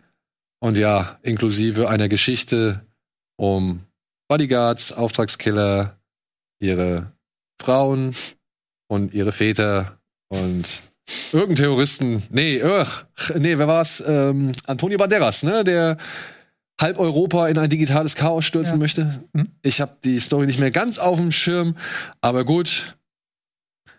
Wer Spaß daran hat, du hattest Spaß dran, ne? Hm. Ich hatte Spaß dran. Du hattest Spaß dran? Nee, du, Ja, warst, du warst überrascht von der Produkt, vom Ich- Production Value. Ich war überrascht, weil ich halt von Killers Bodyguard 1 noch nie gehört habe und dachte halt, Killers Bodyguard 2 ist halt so ein Direct-to-DVD-Quatsch. Aber ist es nicht. Ist halt wirklich ein Actionfilm. Er findet jetzt das Rad nicht neu, aber Wenn halt nebenbei ein langweiliges Fußballspiel, das 0-0 ausgeht, läuft, dann kann man schon mal abgelenkt werden von dem Film. Ja, du warst halt überrascht, dass der, und das fand ich sehr interessant, als jemand, der nicht in dieser Filmbubble ist, dass du, dass der an dir komplett vorbeigegangen ist. Nee, habe ich noch nie gehört gehabt. Wie gesagt, auch vom ersten Teil nicht. Und den ersten Teil hast du inzwischen aber auch gesehen? Nee, habe ich noch nicht gesehen. Müsste man mal nach. Also du kennst nur den zweiten Teil. Nur den zweiten Teil. Funktioniert auch so. Funktioniert auch, wenn ihr den ersten Teil nicht gesehen habt. Kann ich ganz deutlich sagen. Okay. Das ist doch mal eine gute Werbung. Das ist doch mal eine gute Aussage. Funktioniert auch, wenn du den ersten Teil nicht Und kennst. nein, ich fand ihn, also das Der will aber du- auch nicht. Der Nein, das musst du falsch in Erinnerung haben. Also ich hab den, fand den ein bisschen besser als du, aber Stichwort Salma Hayek, da waren wir uns doch sehr einig. Ja, Das nervt. sehr anstrengend, ja. Und jetzt habe ich wieder keine Werbung für den Film gemacht. Aber gut. So, womit wir. Tobi in diesem Fall. Ja, Was wo, muss man denn dafür machen? was muss man dafür machen? Ach, das wisst ihr doch, was man dafür machen muss. Natürlich müsst ihr da auf den folgenden Link klicken, der hier jetzt eingeblendet wird.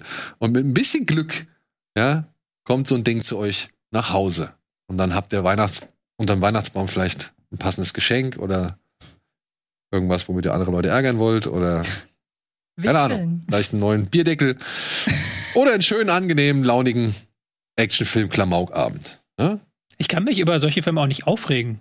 ja So, also nö. es gibt so, Na doch, oh, doch, ein bisschen kann man sich aufregen. na, ich finde das Schlimmste, also das Allerschlimmste sind Filme, die fast gut sind. Kommen wir nachher noch zu. Filme, wo du denkst, die hätten gut werden können, aber sie sind scheiße geworden. Das sind die Allerschlimmsten. Aber Filme, die halt einfach so zur losen Unterhaltung dienen und einfach nicht mehr sein wollen, da denke ich mir mal, ja, schalte ich jetzt mal das Hirn aus für die nächsten zwei Stunden, kriege ich ein paar gute Gags und ein paar schöne Explosionen und das ist es. Aber du hast den Film ja jetzt auch zu Hause gesehen. Ich weiß nicht, wenn du den im Kino gesehen hättest, ob du nicht schon gedacht hättest, ja, du, gut, das war jetzt die Stunde Anfahrt auch nicht wert. Ja, gut, klar. Ist ja wieder was anderes. Aber die Leute gewinnen ja hier keinen Kinobesuch. Da hast du recht. Stimmt, für zu Hause habt ihr wenig Risiko. So, und jetzt haben wir hier die Kinostarts und ja, Streaming-Starts der Woche.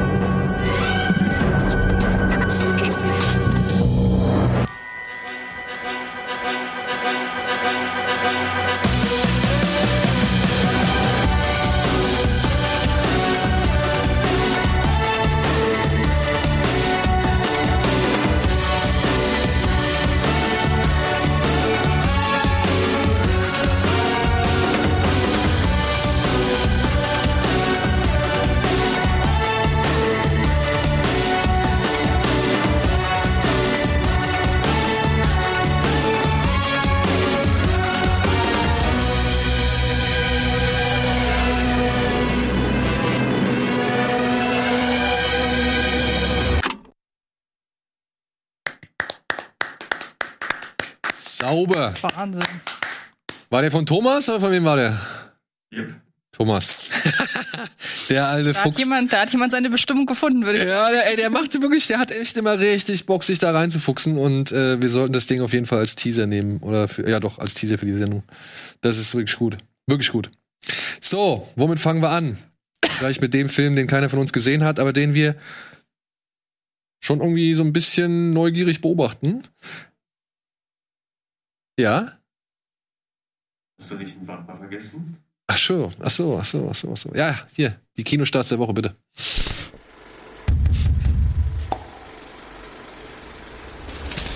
Das ist noch neu für mich. Es tut mir leid. ist ungewohnt. Es ist alles so ungewohnt. Ist, ich muss mich erst an dieses ganze ja, neue Format gewöhnen.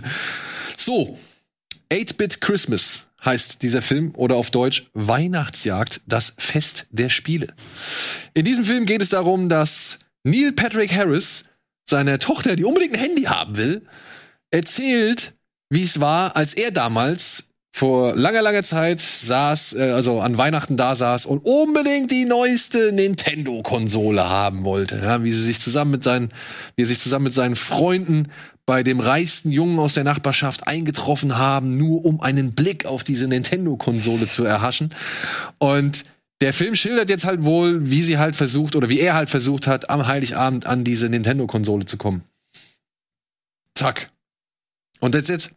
Und ich habe jetzt hier schon mehrfach gehört, ja, ja, das ist jetzt nicht alles der allergrößte Wurf, beziehungsweise die hellste Kerze auf dem Weihnachtsbaum so, aber er hat schon ein paar nette Ideen. Der kleine Junge, der hier im Mittelpunkt steht, der soll eigentlich relativ energiegeladen die ganze Sache tragen und hier und da gibt's dann auch mal ein paar Gags, die dann zünden so. Neil Patrick Harris wäre nicht so der große Wurf oder nicht so der große Gewinn für den Film, weil seine Erzählerposition oder Rolle wird irgendwann relativ schnell langweilig, aber dementsprechend ja unterhaltsam, kurzweilig und weihnachtlich soll's dann sein. Vermutlich so wie dieser Schwarzenegger-Film versprochen ist versprochen, würde ich jetzt mal sagen. Also ich freue mich irgendwie auf den, weil ich zum einen ein großes Fable für Weihnachtsfilme habe. Also gerade für, weil, weil mich einfach da wirklich interessiert, im Bereich Weihnachtsfilme ist doch eigentlich alles schon da gewesen. Was denkt ihr euch als nächstes aus? Und da muss man ja wirklich sagen, da waren einige kreative Sachen so in den letzten Jahren dabei. Deshalb Weihnachtsfilme bei mir generell freue ich mich immer sehr drauf. Zählst du sowas wie Christmas Office Party? Ja, natürlich.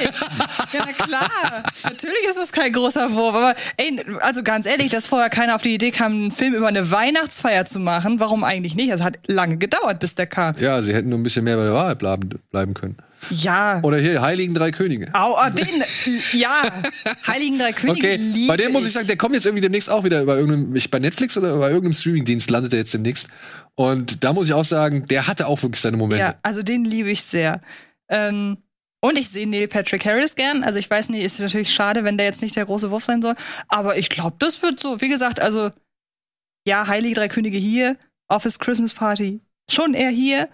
Aber also ich kann mir das gut angucken. Also ich habe eine Kritik gelesen, in der, schrie, der stand, dass im Vergleich zu nicht schon wieder allein zu Hause sei das eine echte Wohltat, weil der wenigstens ein Minimum versucht, irgendwie an Kreativität und Originalität mit reinzubringen. Sicher, dass das nicht deine eigene Letterbox Nein, nein, ich habe den Film noch nicht gesehen. Ich habe den Film noch nicht gesehen.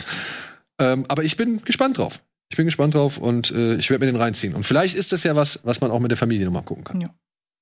Dann lernen die Kinder auch gleich nochmal, weil ich meine, wir haben eine, noch eine alte Nintendo-Konsole zu Hause. Also die wissen, wie das Ding funktioniert. So, was haben wir denn noch? Habt ihr A Pure Place gesehen? Nee. Nee? Dann hake ich den noch mal schnell ab. A Pure Place ist der neue Film von Nikias Chrysos. Das ist der Regisseur von Der Bunker. Mhm. Ein schon sehr schräger Film. Und er hat hier einen nicht minder schrägen Film inszeniert über eine Art, ja, über einen Sektenguru namens Fust. Der lebt irgendwo in Griechenland auf einer kleinen Insel zusammen mit seiner eigenen kleinen Gemeinde, mit seinen Schäfchen. Davon lebt ein Teil in absoluter Rein, Reinlichkeit und Sauberkeit und alles klar und clean und schön und wohlschmeckend und wohlriechend. Und ein anderer kleiner Teil, vor allem Kinder, die leben im Dreck bei den Schweinen. Denn sie müssen halt mit all dem ganzen Kram und Unrat und was weiß ich, was dort ähm, erzeugt wird, müssen sie Seife herstellen. Ein bisschen wie Probi Big Brother, ne? Ja, da müssen sie auch Seife herstellen. Nein, aber gab's doch, ich weiß nicht, ob das immer noch so, ich habe das auch nie geguckt, aber da gab's doch auch Arm und Reich und muss, müssen die sich ja nicht irgendwie vom Reichen in, nee, vom Arm in den reichen Bereich. Vielleicht in den Armenbereich. Ja, ist das Ja, so? diese, diese, Ja. diese Chance besteht auch hier im Reiche von Fust, denn äh, Irina heißt sie, glaube ich, ein junges Mädchen, die zusammen mit ihrem Bruder bisher bei den Schweinen gelebt hat. Paul heißt der Bruder. Die soll jetzt hier im Theaterstück, das hier aufgeführt werden muss von Fust, äh, soll sie die Hygiena spielen. Und ja, das führt zum einen zum ja, führt einen zum Bruch zwischen Bruder und Schwester und zum anderen aber auch gleichzeitig zum einem Umbruch innerhalb dieser Sektengemeinschaft. So. Und ja, wenn man sich den Film anguckt, da kann man sehr viel reindenken. Da gibt es sehr viele Allegorien, die man darauf schließen kann. Jüngere griechische Geschichte, ältere griechische Geschichte, ältere deutsche Geschichte, aber halt auch viel von der Dynamik, wenn eben solche Sekten, solche Glaubensausrichtungen und solche Gemeinschaften halt, so abgeschottete Gemeinschaften sich gründen, wie gewisse ja, Tendenzen sich entwickeln und wie sie zu, äh, oder wie halt genau so eine Ideologie zu bestimmten Ereignissen führen kann. Ja, ich möchte nicht allzu viel verraten, denn wir haben ein Interview mit dem Regisseur geführt. Der war hier zu Gast. Und es war sehr angenehm. Tino und ich haben das gemacht. Das war letzten oder vorletzten Donnerstag. Und das werdet ihr am Sonntag sehen. Und da wird er ein bisschen mehr zum Film preisgeben. Aber ich muss sagen, ich fand den Film wieder auf seine Art und Weise verstörend. Er hatte ein paar schöne Bilder und Tableaus. Es ist vielleicht hier und da ein bisschen zu bisschen zu viel Style, sage ich jetzt mal so, ja. Aber wenn man ein bisschen drüber nachdenkt, sind da schon ein paar entscheidende Punkte drin und vor allem halt auch ein paar nicht unbedingt glückliche Weltbilder, die mit denen man aus dem Kino oder aus diesem Film entlassen wird. Und trotzdem sind sie nicht so weit von der Wahrheit entfernt. Und das fand ich halt dann wieder ganz gelungen und ganz gut. Und ja, wie man gewisse Sachen in dem Film deutet, bleibt einem selbst überlassen. Ich könnte mir auch vorstellen, dass genug Leute dann sagen, na, irgendwann steige ich hier aus, weil es ein bisschen verkopft ist oder zu verkopft ist. Und auch der Fokus auf diesem Fust war mir nicht so ganz klar, weil dieser Sektenführer kriegt meiner Ansicht nach ein bisschen zu viel Screentime, wodurch das Schicksal, die Beziehung und halt auch die Persönlichkeiten von den beiden Geschwistern, worunter die so ein bisschen leiden. Ja, so viel kann ich dazu sagen. So, was machen wir jetzt? Machen wir doch direkt mal einen Film, den bei, ihr beide gesehen habt. Zu dem kann ich nichts sagen. ja, und ich bin aber trotzdem gespannt, was ihr sagt. Denn heute startet Resident Evil. Welcome to Raccoon City. Worum geht es in diesem Film? Wer möchte? Ich lasse dir den Vortritt, weil du darfst Ja. dann auch gerne anfangen, weil du bist da eher der Experte. Eine junge Dame namens Claire Redfield, und jetzt werden schon Fans der Resident Evil Spiele aufhorchen, weil sie den Namen natürlich kennen, versucht sich in die Stadt zurückzuschlagen, wo sie einst in einem Waisenheim aufgewachsen ist, nämlich nach Raccoon City. In Raccoon City sucht sie zunächst ihren Bruder Chris Redfield, der aber als Polizist zu einem Einsatz gerufen wird, und zwar zu einem Einsatz mit seinem ähm, Team in einem alten, verlassenen Haus, beziehungsweise einem Anwesen. Der Spencer. Das. Spencer-Anwesen, genau. Und dann treten da noch ein paar andere Charaktere auf, die Leute der äh, Kenner der Videospiele auch kennen. Und es ist entsprechend ein, eine Nacherzählung der alten Videospiele. Also es ist eine Nacherzählung aus Versatzstücken des ersten Videospiels Resident Evil 1 und des zweiten Videospiels Resident Evil 2. Und da treten dann, ähm, es ist kein Spoiler, weil die alle natürlich am Anfang vorkommen. Arthur Wesker äh, kann man sehen, die Redfield-Geschwister habe ich gerade schon angedeutet. Äh, Leon Kennedy ist natürlich auch dabei, darf nicht fehlen. Und, naja, auch das ist für Kenner der Reihe kein großer Spoiler. In dieser Stadt, Raccoon City, breitet sich ein Virus aus. Mit T wie Tobi, der T-Virus. Und entsprechend entsteht sowohl in der Stadt als auch in dem Anwesen Chaos und Grusel. Soweit die Theorie. Soweit die Theorie. Ja. Ich habe aber gehört, Ja. ich habe nur gehört, dass schon der Film in der Lage ist, einen gewissen Grusel, zumindest zu Beginn, zu erzeugen und das aber auch, und das kannst du vielleicht besser beurteilen, mehr Grusel als die Mila Jovovich und Paul W.S. Anderson Filme jemals erzeugen konnten. Also ich hatte die ähm, Paul W.S. Anderson Filme tatsächlich nie als Horrorfilme auf dem Schirm, sondern Mhm. eher als Zombie-Action. So. Gut, aber das das waren ja die beiden Resident Evil Spiele. Zumindest Ja. die ersten beiden. Genau. Ja. Also unter diesen Umständen, bei dem direkten Vergleich, ja gut, also die ersten 10, 15 Minuten von Resident Evil sind wirklich atmosphärisch, wo halt auch noch im Freien gedreht wird und man nicht in diese Greenscreen-Party reinrutscht. da finde ich, äh, ich muss die, die, die, diesen ganzen, ist ja eigentlich fast der Prolog. Also es wird nicht als Prolog, Ja, ins, wo wobei halt- eigentlich schon, also alles vorm Vorspann, ne? Du meinst, wo sie. wo sie im Waisenhaus aufwächst, diese Also, kurzen genau, Rückblenden, diese Rückblenden wie man du? dann sieht, wie sie nach Raccoon City trampt und das Mhm. alles. Das fand ich wirklich atmosphärisch so, aber dann geht der Film ja erst los.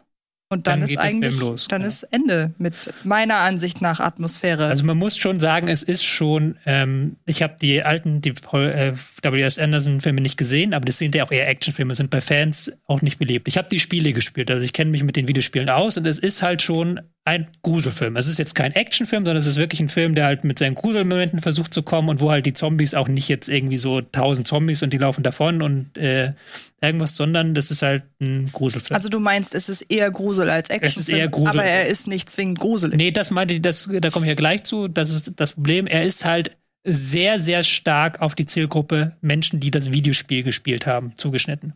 Da sind teilweise halt Szenen aus den Videospielen eins zu eins nachgedreht. Also wirklich auch richtig nachgedreht, sodass man halt das wiedererkennt.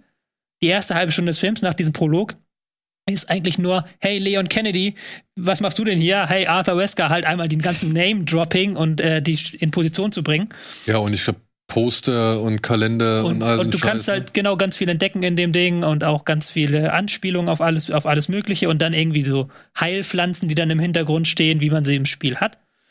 Ich habe aber jetzt mit dem Film persönlich zwei Probleme. Das eine ist, er ist ein CGI-Feuerwerk. Ja. Und man kann das halt am besten, glaube ich, in einer Szene beschreiben, äh, die Spieler auch kennen. Ähm, Im Teil des Films spielt in dem Polizeirevier, wo die Polizei von Raccoon City ist. Und da gibt es ja diese imposante Halle, Eingangshalle mit, einer, mit einem riesigen Schreibtisch, einem, äh, einer riesigen Statue. Und da sitzt dann Leon Kennedy, der in dem Film leider so ein bisschen dumm ge- dargestellt wird, als er dümmer als in den Spielen. Er sitzt dann auf jeden Fall da so und dann hast du halt so einen weiten Shot.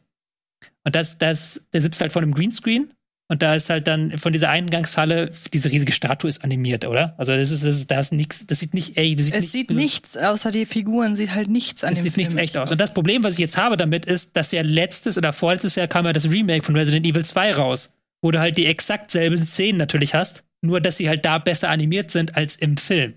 Also so, Ja. du hast halt, das CGI ist nicht besonders genial Ja, ich habe im Nachhinein, du, wir haben den halt zusammen geguckt und du hast mir dann immer erklärt, was du gerade siehst. Im Grunde, wenn wir Horrorfilme gucken, Ja. hast du das hier andersrum übernommen.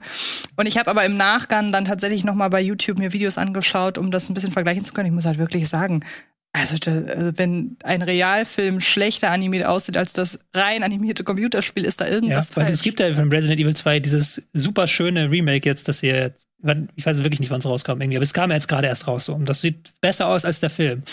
Das ist das eine Problem, was ich habe. Das zweite Problem habe ich schon angedeutet, das ist halt Resident Evil 1 und Resident Evil 2. Und irgendwann splittet die Story sich so. Und logischerweise kommt sie am Ende auch wieder zusammen. Ist jetzt auch kein Riesenspoiler. Aber du merkst, es sind eigentlich zwei unterschiedliche Geschichten und zwei unterschiedliche Filme.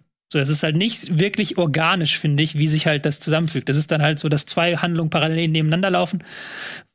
So im Imperium schlägt zurück-Style wird ja auch probiert, aber das ist hier halt, finde ich, überhaupt nicht funktioniert. Weil es sich eben zwischendurch nicht überkreuzt. Wir haben also, fängt an, dann haben wir das hier Ja, das und dann kommt es wieder überhaupt nicht. zusammen. Und dann ist halt, dadurch bleibt auch jedwede Dramaturgie auf der Strecke. Weil auch beide Einzelhandlungsstränge keine eigene Dramaturgie so richtig haben. Also klar, da, man merkt schon, worauf die hinarbeiten, erzählerisch.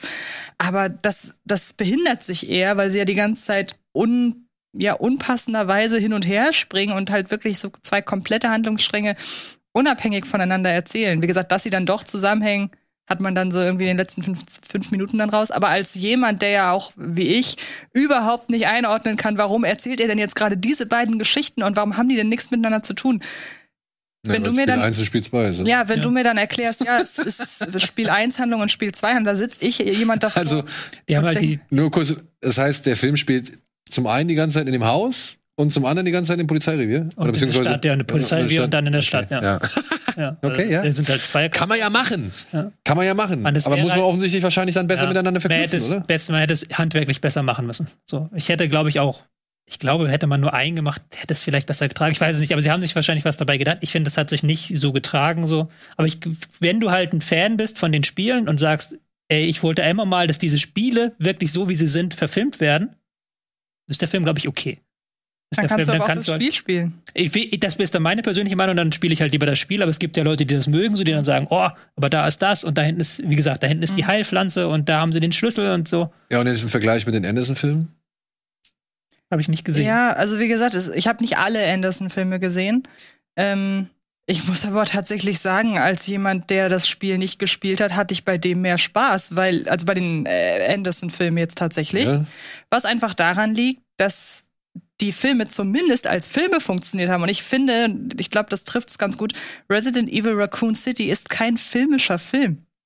Also ich, das ist quasi, das ist ein, Nicht Ja. erster Akt, zweiter Akt, dritter Akt. Nee, es ist quasi fast eigentlich wie ein Wimmelbild so ein bisschen. Dass man das nur guckt, um sagen zu können, das kenne ich, das kenne ich, das kenne ich. Halt Name-Dropping in jeder Sekunde. Und ich hatte nicht das Gefühl, da einer Geschichte beizuwohnen, weil wie gesagt, beide äh, Handlungsstränge keine richtige Dramaturgie haben, weil es furchtbar aussieht, weil ich das Gefühl hatte, es geht da nicht darum, eine Geschichte zu erzählen, sondern um, wir geben jetzt Fans endlich das, was sie wollen und sei es nur, sie erkennen in jeder Szene irgendwas Neues. Und wie du schon sagst, wenn Leute das wollen, ist das ja völlig cool. Aber wenn ich einen Film sehe, will ich einen Film sehen und kein ja, dreidimensionales Name-Dropping, wo ich teilweise Fremdscham-Momente habe, wenn ich sehe, wie das aussieht. So, also Stichwort Kuh, wenn du dich erinnerst. Von der habe ich auch gehört. wenn du dich Und es, erinnerst. und es soll so unnötig sein, weil sie müsste eigentlich gar nicht da Nein. sein. Ja. Wäre sie nicht da, wäre es noch sein. wesentlich. Ja. Nein, das ist halt nur irgendwie, Ja, wir wollten da noch irgendwas reinhaben in die Szene, aber hatten kein Budget mehr, was reinzupacken. ja aber wa ist- warum packe ich dann was rein? Ja, also das ist Wenn ich kein Budget dafür habe, etwas reinzupacken, warum packe ich es dann rein? Und es ist halt irgendwie so, der Film ordnet sich zu 1000 Prozent ähm, dem Fanservice unter. Und ich Ja. habe lustigerweise gestern in einer Vorbesprechung zu dem Film habe ich zum Beispiel mit Sandro gesprochen, der den auch gesehen hat. Und dann haben wir so ein bisschen überlegt, was denn eine gute äh, Spielverfilmung ausmacht, beziehungsweise was wir uns davon erhoffen. Und da habe ich halt gesagt, wenn ähm, ich als Nicht-Gamerin eine Gaming-Verfilmung sehe, dann möchte ich im besten Fall das Gefühl haben, dass die Leute, die den Film gemacht haben, so überzeugt von den Qualitäten des Spiels sind, dass sie sich sagen, wir wollen das auch Leuten zeigen, die das Spiel nicht gespielt haben. Und das ist es 0,0. Ja. Ich war da komplett raus. Dann kommt halt wie genau meiner Ansicht nach noch dieses komplette Versagen auf irgendeiner Horrorebene dazu. Also Es gibt zwei, drei, also ich finde, es gibt ein, zwei gute Horror-Szenen. Das mit dem Feuerzeug, gibt eine Szene mit dem Feuerzeug, die Das fand ich stimmt. filmisch gut gemacht. die hat mich Und- so ein bisschen, den hast du nicht gesehen, aber so ein bisschen an Lights Out erinnert. Ja. Und die zweite? Die zweite war, wo dann ähm, du, du siehst so, dass, dass da die Lampen wackeln und du merkst halt, dass da irgendwas los ist und Ja, dann gut. hast du so einen kleinen Da, Jumpscare-Moment. da hast aber- du recht, aber zum Beispiel, also der Film hat halt offensichtlich bemühte Jumpscares, Ja, die aber nicht funktionieren. Also ich meine, das, das, das Einfachste, womit man Leute ja zum Erschrecken bringen kann, sind ja Jumpscares, so plump sie auch sind und so sehr wir uns darüber aufregen. Aber sie sind ja in der Regel effektiv.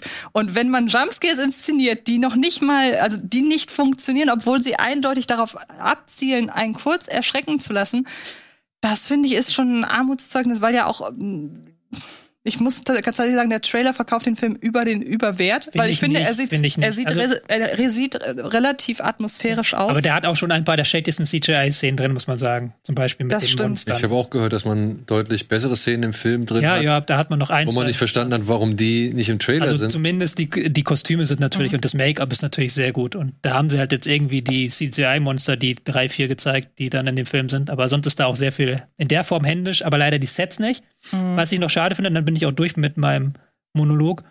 Ähm, ich habe die Spiele, wie gesagt, gespielt und gerade Resident Evil 1 und 2, da war ja immer der Gag an den Spielen, dass du, dass es so ein Survival-Horror ist.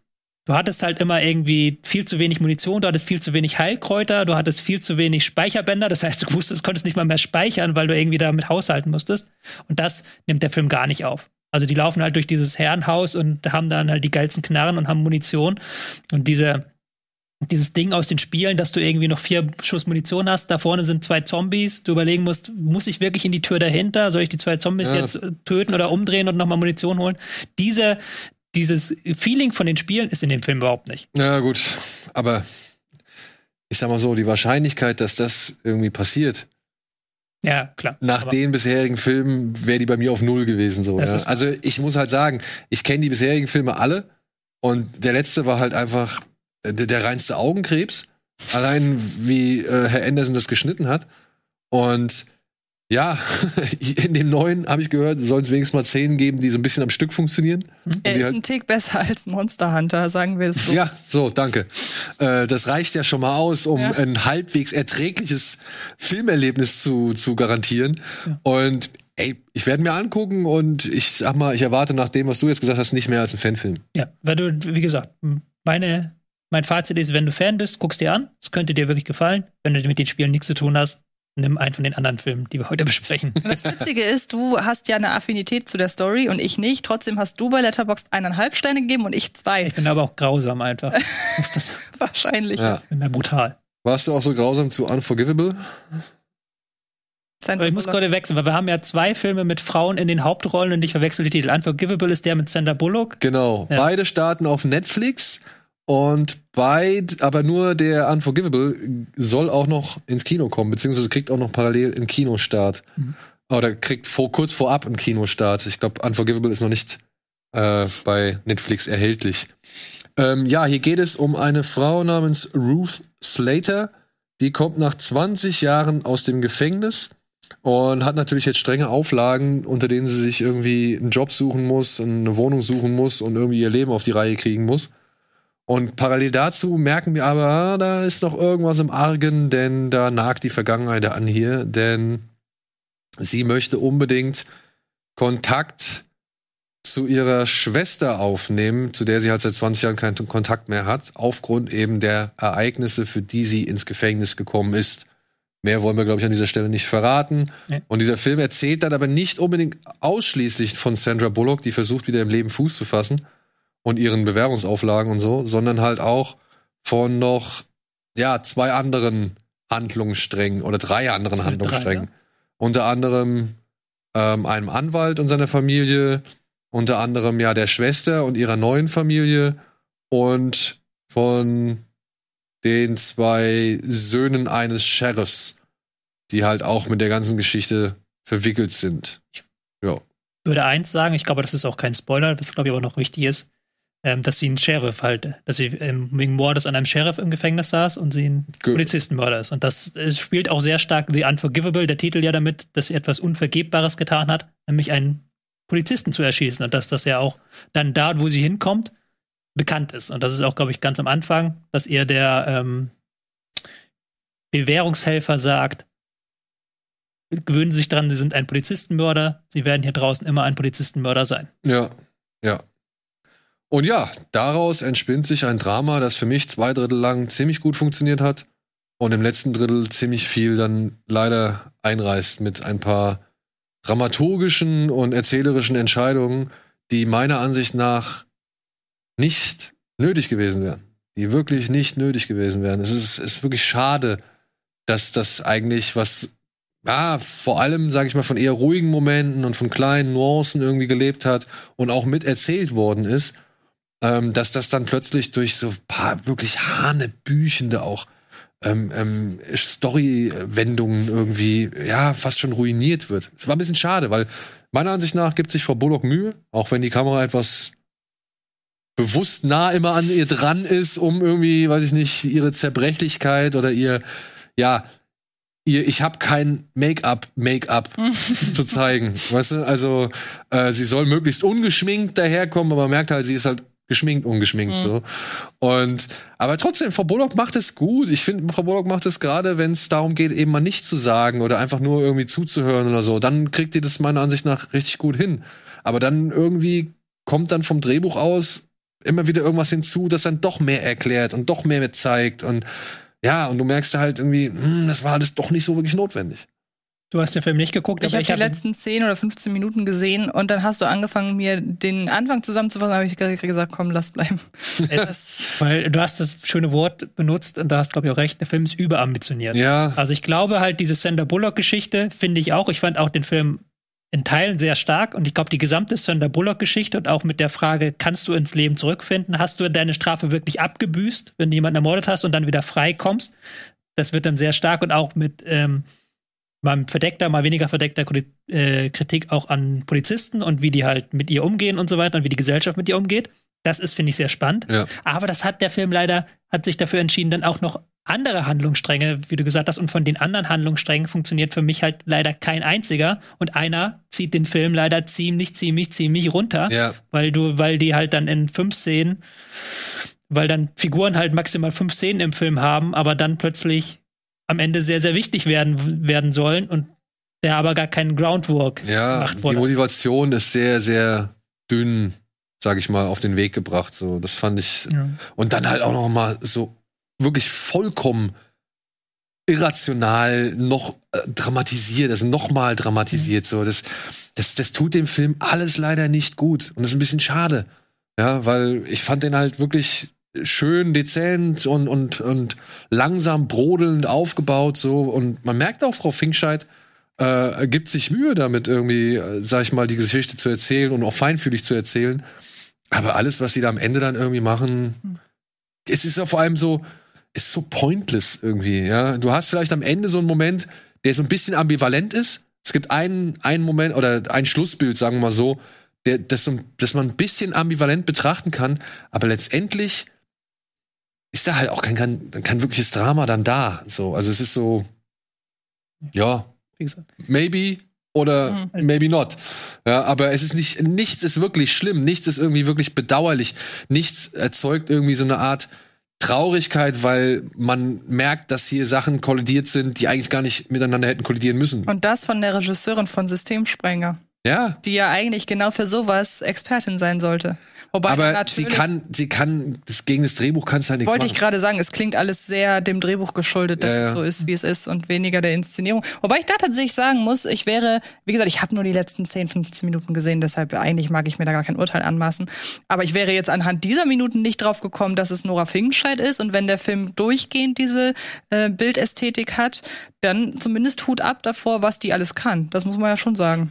Vor allem, man muss halt immer sagen, ne, sie macht dieses, diesen Systemsprenger irgendwie über ein ziemlich krasses Thema und dann als nächstes ein Hollywood-Drama mit Sandra Bullock so, ja. Die muss Also, ordentlich Eindruck hinterlassen haben. Genau wie die Kleine ja, die dann zuletzt. Ich hatte lustigerweise den News of the World auch mit Nora Finkenscheid in Verbindung gebracht, bis mir einfiel, Nee, da das war ja die- das kleine Mädchen. war nur die Hauptdarstellerin, ja. Also dementsprechend ähm, unerwartet.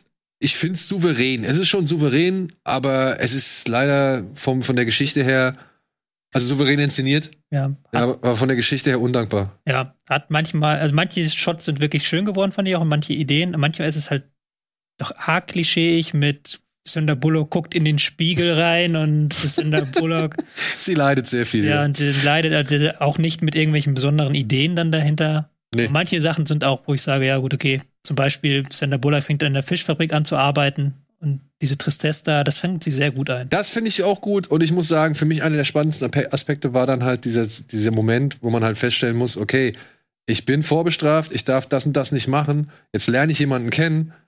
Ja, blöd, der ist auch vorbestraft. Thema erledigt. So, da hätte man meiner Ansicht Ja, nach wie deutlich mehr stärkere, also stärkere Sachen rausziehen können. Ja. Ich weiß, du sagst ja immer mir, man soll nicht sich den Film zurecht wünschen, sondern man muss das Mhm. nehmen, was es ist. Aber halt den, den Film nur mit Sandra Bullock, ohne diese ganzen anderen Nebengeschichten und sie muss sich ins Leben da und dann wird sie immer wieder rausgehauen, weil sie halt der Polizistenmörder ist. Das wäre ein, wär ein geiler Film gewesen so. Und so ist es aber ein mittelmäßiges Drama mit einem okayen Twist und einem ganz blöden Ende. Ja, also mit einem verzichtbaren Ende. Mit einem verzichtbaren Ende. Wenn zwei vorbestrafte Personen ein Kind bekommen, ist es dann auch sofort vorbestraft, wenn es auf die Welt kommt? das frage ich mich gerade. Nein, es ist unschuldig. Ja, natürlich. Unschuldig. Bis die Eltern wieder Meth brauchen. So.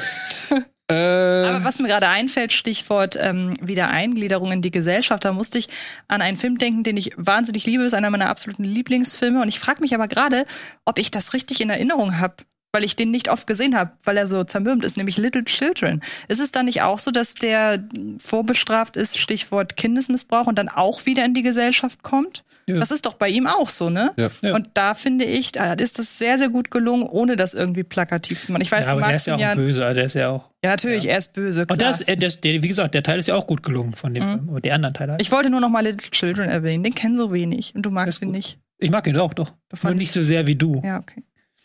So, ich glaube, das trifft auch auf den nächsten Film zu. Denn der Disney-Weihnachtsfilm ist am Start. Er heißt Mhm. dieses Jahr Encanto und handelt von einer kolumbianischen, kolumbianischen? Ja. Ja. Einer kolumbianischen Familie, die aus sehr vielen magischen Menschen besteht und aus, ja, einer, die so gar keine magischen Kräfte hat. Und Ach, dieses Haus. wie heißt sie? Wie heißt sie? Mirabel. Mirabel, Mirabel. Madrigal. Mirabel Madrigal ist das einzige Kind der Madrigal-Familie, das keine, über keine magischen Kräfte verfügt. Ihre Schwester kann Blumen entstehen lassen, der andere kann sich in irgendwie alles Mögliche verwandeln. Ihre zweite Schwester ist richtig stark, eine andere kann das Wetter kontrollieren und so weiter und so fort. Nur sie Sie hat keine Kräfte. Und trotzdem droht dieses, ja, scheinbar super familiäre Haus und äh, diese scheinbare Superfamilie auseinanderzubrechen, denn es liegen ein paar Schatten über der Familiengeschichte und die brechen jetzt, sage ich mal, ihre Bahnen und das Haus bricht dementsprechend Stück für Stück auseinander. Man muss hinzusagen, dieses Haus ist ebenfalls magisch, magisch. Es äh, ja, kann sehr viele Dinge bewegen, beziehungsweise hilft den Leuten, wo es nur kann. Es lebt. Oh, es lebt, ja, es lebt. Und ja, das ist der neue Disney-Film. Encanto. Mit sehr, sehr, sehr, sehr vielen Musikstücken von Lin Manuel Miranda. Wenn ich jetzt spekulieren würde, würde ich sagen, es ist ein 90-Minuten-Film und alle 10 Minuten kommt ein neuer Song. Kommt ungefähr hin, ja. Ich habe ich hab das sogar geguckt. Es sind neun Songs auf 90 Minuten. Also du hast genau richtig. Okay. Du hast genau recht. Ja. Ja. Ja. Wollen wir kurz über den Vorfilm sprechen? Weil der hatte diesen. Da, da haben wir nämlich noch nicht drüber gesprochen, wie du den Vorfilm fandest, den mit Was den Waschbären. Stichwort, also die Waschbären, großer und kleiner, gehen auf die Jagd. Ach, doch, den fand ich schön. Ja, Den fand ich schön. also, ne? Also, Der, ging, der ging mir mehr zu Herzen als Encanto. Das kann ich mir deshalb vorstellen, weil ich, ich saß, du kannst es bezeugen, wir saßen nebeneinander in einer Pressevorführung und der Abspann vom Vorfilm lief und ich, die Tränen liefen mir ohne Ende. Weil, also kurz, kurze Erklärung, ohne jetzt irgendwie was vorwegzunehmen. Es geht um einen großen und, einen, und um einen kleinen Waschbär und die beiden gehen, also der große Waschbär nimmt den kleinen quasi mit auf die, auf die Futtersuche und sagt ihm immer wieder, bleib aber bitte in deinem Versteck ähm, und lass mich alleine jagen. Und das ist aber ein kleiner Waschbär, der möchte sich nicht an das halten, was äh, sein äh, Erziehungsberechtigter, ich weiß nicht, ob es ein Männchen oder ein Weibchen ist, äh, sagt und äh, bekommt dafür mehr oder weniger die Quittung irgendwann. Und dann gibt's einen Zeitsprung und dann hat das Ganze eine riesige Tragweite, diese ganze Geschichte vorher, wo man denkt, ja, ist, ein, ist schon süß irgendwie. Und hat das aber, wie gesagt, das hat wirklich eine große Tragweite und fängt auch das Thema Familie und auch äh, Entscheidungen und auch nicht offen miteinander kommunizieren sehr toll ein. Und der hat mich von vorne bis hinten gekriegt. Auf eine emotionale und so lustig das klingt bei einem 10-Minuten-Film, auch auf eine erzählerische Ja. Ebene, in dem auch nicht gesprochen wird. Also die äh, sind auch tatsächlich relativ un, uh, unmenschlich. ist, äh, Ich meine unmenschlich. Tierisch. Ja, sie sind, sie sind nicht verniedlichend gezeichnet. Waschbären sind halt einfach niedlich. Aber sie haben, haben nicht noch irgendwie menschliche Züge oder so. Und äh, ach, der war toll.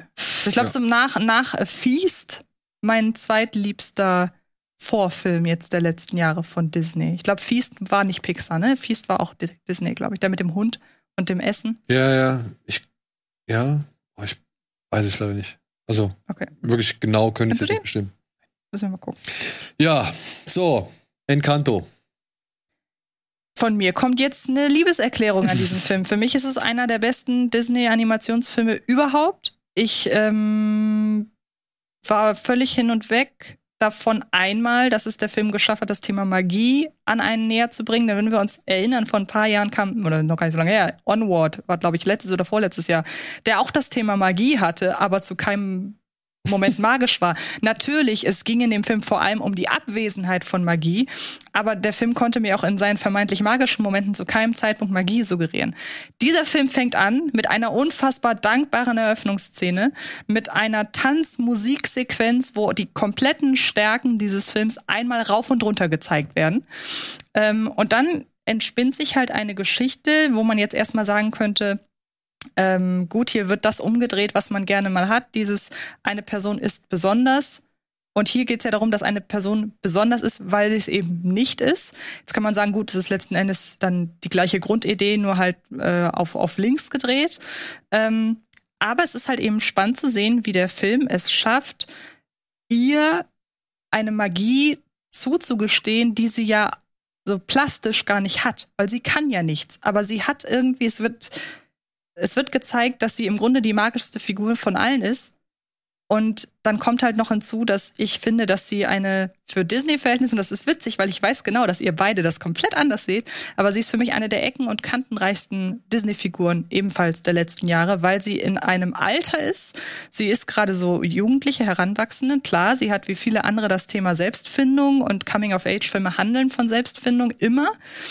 aber sie ist so eine sprunghafte Figur mit so komplett äh, unterschiedlichen Motivationen und mit komplett unterschiedlichen Emotionen auch das Ganze betreffend. Und ich finde es total spannend, einer so facettenreichen Figur bei ihrer charakterlichen Reifung zuzusehen. Dann kommt noch hinzu, äh, ich finde, es ist mit, also ich habe Hamilton noch nicht gesehen, da haben wir aber Tickets für, ich freue mich schon sehr. ähm, ich habe Hamilton noch nicht gesehen, aber ich finde, es ist bisher die beste Arbeit von Lin Manuel Miranda. War, ich habe auch Tick, Tick, Boom übrigens auch noch nicht gesehen. Ähm, weil man seinen Stil jederzeit wiedererkennt, aber er sich hier nicht wiederholt.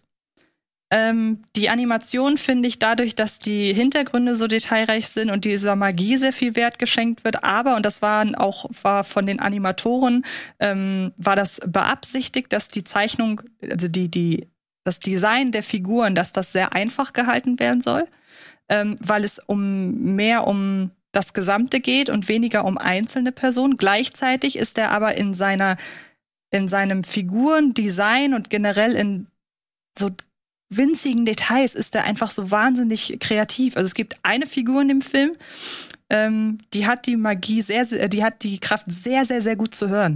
Und dann haben die sich im Vorfeld halt überlegt, Moment mal, wenn die sehr, sehr gut hört, dann wird die ja zum Beispiel, dann wird die ja alles viel intensiver wahrnehmen, zum Beispiel auch sich selber. Was dichten wir der für eine Art der Bewegung an? Die bewegt sich die ganze Zeit katzenhaft, weil sie gesagt haben, die hört so gut, also müssen wir ihr Design, ihre Bewegung an Katzen anpassen, die ja immer so schleichen. Und das sind, wenn man sowas weiß und so Kleinigkeiten, wie sie einzelne Figuren designt haben. Allein da geht mir als Disney-Fan schon das Herz auf. Und ja, dann geht die Geschichte irgendwann in so Gefilde, wo es dann auch um das Thema Migration ein Stück weit geht, Einwanderung, da die Geschichte der Familie so ein bisschen aufgedröselt. Es kommt eine Figur drin vor, von der hätte ich, das nehme ich mal nicht vorweg, das ist eine männliche Figur, die immer so ein bisschen wie so ein Schatten über der Familie hängt, von der hätte ich unglaublich gern mehr gesehen. Ähm, und ich finde den Ja. Film halt im Gesamten total komplex und finde es total interessant, dass ihr das genau das Gegenteil seht. Ich bin ja gar nicht, mach den Film doch gar nicht. Schließ Aber- mich aber- auf eine nee. Seite mit Daniel. Nee, ich stimmt, ja, ich ich stehe glaube- zwischen denen. Ich bin nee, der stimmt, ich glaube, heute. das warst eher du. Aber ich, der hat mich verzaubert und ein Film, der von Magie handelt und einen verzaubert, der hat doch genau das erreicht, was er soll. Also mir ging das wahnsinnig nah und total viele spannende Figuren und letzten Endes finde ich es halt so witzig, dass es ja um Magie dann eigentlich wiederum gar nicht geht. Jetzt kommt die Gegenrede von Daniel. Die, Ge- ich, Und, und noch und, und ganz zum Schluss ist halt, äh, es gibt ein Thema in dem Film, nämlich was Familie auch für, ja, auf der einen Seite verspricht Familie immerwährenden Zusammenhalt im besten Falle, aber Familie kann auch einen ungeheuren Druck ausüben. Und das ist auch noch so eine Sache, die ich persönlich einfach sehr interessant finde. Stichwort Ad Astra haben wir mal drüber diskutiert, dass wenn ein Thema angesprochen wird, das den einen auch persönlich sehr tangiert und den anderen überhaupt nicht, dass da direkt ein anderer Bezug da ist. Ähm, und das war hier halt zum Teil auch so. Das ist halt ein Punkt, der mich einfach sehr interessiert. Und an diesem Punkt tut es mir leid, dass ich so monologisiert habe. aber ich wollte das alles loswerden. Die Sendung ist hiermit vorbei. ja, leid. ich glaube, wir müssen hier noch was dranhängen. So. Ja.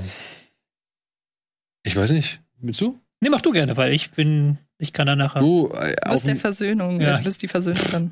ich, ich bin dem Film nicht böse oder ich bin nicht irgendwie, ich habe irgendwie keinen Hass gegen diesen Film oder sonst irgendwas. Ich, auf dem Papier, ich gebe dir mit fast allem recht. Ich muss halt nur sagen, ähm, was die Inszenierung zum Beispiel angeht, muss ich sagen, fand ich den Film an manchen Stellen einfach unnötig hektisch und, und äh, Wäre noch nicht mal was. energiegeladener, als er sein Mhm. müsste. Da würde ich sagen, mit den ganz kleinen Kindern kannst du das nicht wirklich unbedingt gucken. Ähm, da, da ist einfach, die Kamera fliegt da durch den Raum und du hast tausend Details und bam, bam, bam, es knallt alles nur auf dich ein. Da würde ich sagen, hat Herr Miranda, äh, beziehungsweise haben die beiden Regisseure ähm, hier ein wenig, ein wenig zu viel des Guten gewollt, ebenso wie meiner Ansicht nach Herr Miranda. Denn wirklich alle zehn Minuten ein Song und du hast ein Musical und ich bin kein Freund vom Musical. Denn da wären wir bei dem allergrößten Problem, was ich mit diesem Film habe. Du hast keine Geschichte. Du hast am Anfang, wird dir per Song, werden dir alle Familienmitglieder einmal vorgestellt und danach dürfen sich alle Familienmitglieder einmal mit dem Song vorstellen. Und dann ist der Film zu Ende. Ja, nee, aber das sehe ich halt eben überhaupt nicht so, weil das ist doch das Spannende, dass die ganzen anderen magischen Figuren total viel Aufmerksamkeit vermeintlich auf sich ziehen, aber diese, die, diese Geschichte über äh, Mirabelle, die das ist ja die eigentliche. Und ich weiß, das kann man dem Film jetzt auch anlasten, dass er so viel Aufmerksamkeit auf die anderen Dinge zieht. Aber umso interessanter ist es doch, sich wirklich, und da könnte ich mir vorstellen, dass Jüngere daran scheitern, so banal das klingt, sich wirklich auf diese Figur zu fokussieren, die so vermeintlich uninteressant ist, die ja auch mit Absicht so unscheinbar gezeichnet ist mit ihrem mit ihrer Brille und die wäre früher in der Schule wäre sie eine Außenseiterin gewesen, glaube ich. So ist sie gezeichnet, meine ich. Und das finde ich so spannend, dass wenn man sich da wirklich drauf fokussiert, wie gesagt, dann spricht er halt auch dieses Druck auf äh, Druck durch Familie und so weiter an. Tut mir leid. Ja, nee, Hey, alles gut. wir, wir haben hier ein Familiendrama. Eine Familie, die wieder gekittet werden muss, Ja. äh, die halt auseinander, äh, Begriff ist, auseinanderzubrechen. Das ist schön und gut. Und das würde ich auch niemals in Abrede stellen. Ich finde auch gut, dass diese magischen Fähigkeiten sich letztendlich als, äh, weiß ich nicht, Merkmale der eigenen Unzulänglichkeiten irgendwie Mhm. erweisen. Also, dass das eigentlich, dass es eigentlich nur ein Ausdruck von dem ist, worin sie eigentlich unsicher sind. Finde ich auch alles cool. Ich, ich sehe das alles auf der, auf der respektvollen Ebene. Mhm. Auf der persönlichen Ebene muss ich sagen, ich sehe eine Familie, die halt wieder klarkommen muss und habe aber eben nicht das, was ich gerne bei Disney-Abenteuern erlebe, Muss aber auch sagen, nämlich ein Abenteuer. es ist kein Abenteuerfilm. Also das Genau. muss ich mal ganz klar unterstreichen. Es ist ein Musical, deswegen magst du es auch, glaube ich, so sehr und du Ja. nicht so, weil das ist kein Abenteuerfilm und Eben. es gibt es gibt nicht den Moment. Ich habe halt am Anfang habe ich noch gewartet, dass jetzt der Moment kommt, wo sie das Haus verlassen und in die weite Welt hinaus. Ja, das stimmt, ja. Aber diesen Moment gibt es nicht. Ja, aber es gibt ja nicht immer den Abenteuermoment und das finde ich das Bedauerliche, weil ich mag dieses Haus. Ich finde, es hat eine, eine, es hat mich an Housebound oder House, die Horrorreihe erinnert, weil es halt durch einzelne Türen immer wieder Welten aufstößt, beziehungsweise zu neuen irgendwie Dimensionen aufstößt, wo ich gedacht habe, ja, okay, dann erzähl mir doch was innerhalb dieser Räume. Aber das machen sie halt auch nicht. Mhm. Ja. Und ähm, ich muss sagen, es, es, ich sehe alles. Ich finde ich find auch toll, dass in diesem Film kein richtiger Bösewicht existiert. ja, das, das kommt ist- ja noch dazu. Ja. Das ist für kleine Kinder, glaube ich, mal echt angenehm. Oder beziehungsweise ich finde es halt äh, als jemand, als Vater von zwei Kindern echt angenehm, mal einen Film wieder zu haben, der keinen richtigen Antagonisten hat, vor dem man sich vielleicht im kleineren Kindesalter irgendwie ängstigen muss. Aber da kommt dann halt wieder diese totale Überfrachtung von eben Kulisse, Farbe, Musik, Kamera, äh, Schwurbelei, so. Also das ist alles, was sie irgendwie ansonsten nicht haben, versuchen sie, glaube ich, damit auszugleichen. Und das fand ich leider die falsche Entscheidung. okay. Aber weißt du was, du hattest doch Luca dieses Jahr. Also alles, alles Genau, ich Ja. habe Luca. Ich hab, äh, Aber du warst auch Luca eher. Ja, ne? aber das ist aber auch, glaube ich, eine Frage der Sozialisation so ein Stück weit, nicht? Ja, ich habe Kolum ich hab kolumbianische Wurzeln, wie jeder weiß. da fühle ich mich zu Encanto natürlich nein, hingezogen. Ja. nein, aber das ist, ähm, ähm, ja, Luca ist, ich glaube, wenn Luca, das, er hat mich immer noch geärgert, dass sie den, den überhaupt nicht ins Kino gebracht haben hier Ja. und der wäre halt hier in Deutschland, in Italien der 60er, da wären halt nicht die Kinder reingestürmt, sondern da wären die Eltern, die halt damals Urlaub da gemacht haben und dieses Urlaubsgefühl da präsentiert bekommen hat. Und die Welt ist schon sehr weit weg, musst du sagen. Ja. Diese Welt, das ist eine, eine, es ist eigentlich eine Geschichte, wenn du es jetzt runterbrichst, über hispanische Einwanderer nach Amerika. Hm. Die Oma ist irgendwann mal, ist ein Flüchtling, hat einen Flüchtlingshintergrund, hat einen, ist geflohen, hat sich irgendwo eine neue Existenz aufgebaut und hat dann die Familie zusammengehalten mit ihrer puren Willensstärke, und mit ihrer Geschichte und mit der Magie, die ihre Geschichte hat. Mhm. So. Und ich glaube, das resoniert sehr, sehr stark für jeden, der halt diese Familiendynamik auch kennt, halt quasi dieses, dieses matriarchalische, da oben ist die, oder auch patriarchalische, da oben ist die Oma und Opa und dem muss man halt gerecht werden und dann will, wollen alle dem gerecht werden, aber keiner wird dem eigentlich gerecht und am Ende sind alle eigentlich nur unglücklich. So, das ist ja der Kern der Geschichte. Und da konnte ich mich nicht ganz so reindenken, weil ich damit auch, das ist wieder eine Frage der Identifikation. Damit Mhm. konnte ich mich nicht identifizieren. Ich konnte mich dann eher mit dem ähm, schüchternen Jungen in Luca identifizieren. Ähm, ich finde, eine Sache würde ich dir so ein Stück weit widersprechen, weil ich fand es halt ganz angenehm, dass es mal kein Abenteuerfilm war. Weil ich hatte in letzter, ich hatte in den, ich hatte am Anfang hatte ich ganz große Angst, weil wir hatten in den letzten Jahren hatten wir ja häufig so äh, starkes Mädchen, ähm, irgendwas passiert, sie geht auf ein Abenteuer und entdeckt irgendwas über sich selber, sowas. Ah so. ja, Eiskönigin. Eiskönigin, äh, Merida, Ja. ähm, ähm, Ein Stück weit auch äh, der zweite Ralf Reichts mit Ja. der Kleinen. ja. Das ist es ja nicht, sondern es ist ja was ganz Rapunzel neu verföhnt. Genau, und das ist ja was ganz anderes, eben dadurch, dass sie halt da drin bleibt und halt mit den anderen Charakteren viel interagieren muss. Also sie muss ja dann lernen, halt innerhalb dieser Familie mit allen zu interagieren. Und da fand ich das zumindest mal was Neues. Also ich habe ich hab nicht das Gefühl gehabt, dass ich das schon zehnmal gesehen habe, sondern so, das war ein neuer Ansatz. In der Hälfte, in der, im Grunde. ja, in der zweiten Hälfte war es dann hat sich irgendwann auch dieses Haus abgenutzt. Das Haus fand ich in der ersten Hälfte super witzig. Es hat sich irgendwann abgenutzt und irgendwann kam dann noch ein Song und dann noch irgendwie hier 5000 Dinger rumgeflogen. Klar, das nutzt sich ab. Aber es ist mal was anderes, fand ich. Ey, das, das, wie gesagt, ich, ich kreide dem Film nicht an für das, was er ist. Ich sag nur, dass er mich nicht erreicht hat. Mhm. Ja, und damit rede ich auch nicht irgendwie von, von mir, dem Disney-Fan, oder von mir, dem, dem, weiß ich nicht, dem Filmkritiker. Ich sehe auf der, auf der professionellen Ebene sehe ich das alles. Das ist echt gut. Ja, wie gesagt, was ich kritisch für den Aspekt Familienfilm anmerken möchte, ist vielleicht eben einfach die Überforderung durch die Art und Weise der Inszenierung und der Fülle an, an Inhalten, die sie da präsentieren. Ich würde dem nichts abschreiben, aber ich sitze da und sehe zum x Mal die x-te Familiengeschichte und hab dann halt nicht irgendwie noch eine parallele Geschichte dazu. Und ich mag eine parallele Geschichte. so, ne? Also ich äh, weiß, da komme ich halt, da, da, das ist meine Sozialisierung, Ja. weißt du? Aber- Ich mag diese parallelen Geschichten dazu, die mit dann anhand derer ich irgendwie verstehe, warum es in dieser Familie so ist, wie es ist, beziehungsweise warum sich das ändert, was vorher noch anders war. Und hier habe ich das nicht. Hier habe ich halt einfach neun Songs hintereinander äh, zu all diesen Figuren, die ich eigentlich schon in den ersten zehn Minuten vorgestellt bekommen habe. Und dann denke ich mir halt, es war mir ein bisschen wenig. Also man muss halt ganz klar sagen, es ist ein Musical. Und wenn jetzt jemand mit Late- lateinamerikanischer Musik gar nichts anfangen kann, ist es kein Musical für ihn. Wenn man damit nur ein bisschen was anfangen kann, ist es was für einen.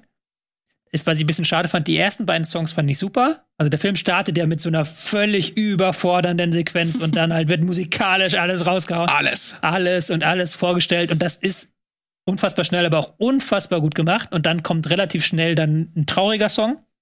Die Songs danach aber sind mir nicht mehr im Gedächtnis geblieben. Mir auch es fehlt so ein Let It Go. Es fehlt halt so irgendwie die, dieser, dieser übergreifende Song, der der halt, wo du nachher denkst, ja, der ist jetzt, das ist der Song zu dem Film. man ja sagen muss, Let It Go wird noch über viele, viele Jahrzehnte immer noch so einen Ja. massiven Stellenwert haben. Also das ist, glaube ich, Aber da so- musst du halt auch erstmal rankommen. Genauso wie Nee, Circle of natürlich. Life. Ja, und das, Ja. da muss ich dir zugeben, äh, da muss ich dir recht geben. So einen Song hat Encanto nicht, aber ich glaube, sowas gibt's auch nur alle zehn Jahre. ja, klar. Ja. Also ich, ich rede auch nur von dem rein persönlichen, ich bin 45 und guck mir diesen Film an, Start, äh, Status aus so. Und da muss ich sagen, nein, da hat mich der Vorfilm deutlich mehr gecatcht und mehr erreicht und berührt. Und Encanto, wie gesagt, ich respektiere, ich finde auch gut, dass der da, sag ich mal, gerade die, die hispanischen äh, äh, Blickwinkel und, und Stimmen und, und Geschichten irgendwie zu Wort kommen lässt, dass die hier ihre Repräsentation bekommen. Auch alles fein, wirklich, würde ich nie gegen argumentieren. Ja, für mich ist halt mit der stärkste Aspekt, was ich halt toll finde, ist, dass halt kein Bösewicht existiert. Aber dieser Bösewicht existiert halt auch nicht, weil man ansonsten auch nicht wirklich viel was, also nicht viel hat ja, an Geschichte. So und das ist, das ist es. Technisch ist der Film Mhm. bombastisch. Ja. Ja. also das ist wirklich super. Ich mag auch dieses Haus. Jede einzelne Fliese, die sich da anhebt oder beziehungsweise wie sie halt versuchen, mit diesen sich anhebenden Fliesen Dinge zu bewegen und diese Ideen, die da, also die Überlegungen, die dahinter stecken, super. Finde ich fantastisch. Ich sag nur, mich hat's halt nicht einfach. Ja, völlig fein. Und- Es gibt halt, ich finde, ich mag Leute, die den Unterschied machen zwischen Kopf- und Herzfilm. Ja, genau. Und Luca war mein, mein, mein, ja, mein Herz. glaube ich, ja. Ja. Man muss nochmal ganz klar sagen, der Film ist nichts für kleine Kinder. Nee. Also der hat auch eine, eine Sequenz, die relativ brutal ist für einen Disney-Film, finde ich. Nicht in seiner ähm, Explizität, sondern in der, Einfach. was sie suggeriert. Okay, ja. Ja, okay. Ja. Ja, ja. Ja. Und Ja. ja, der ist nichts, da, da muss man schon ein bisschen älter sein, um da mitzukommen. Und Und vor allem halt auch das, was du halt, oder was wir da drin sehen, ne? Was wir da drin Mhm. verstehen. Auch dieses, ähm, auch dieses, ne, sie wird ja überall als diejenige, also sie stellt fest, irgendwas ist im Argen.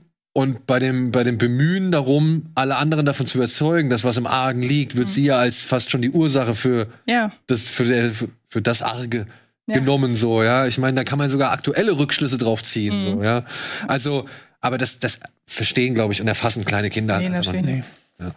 Gut, so, das waren unsere Kinostarts für diese Woche. Wir machen einen kurzen Break und dann melden wir uns gleich zurück mit Stream It.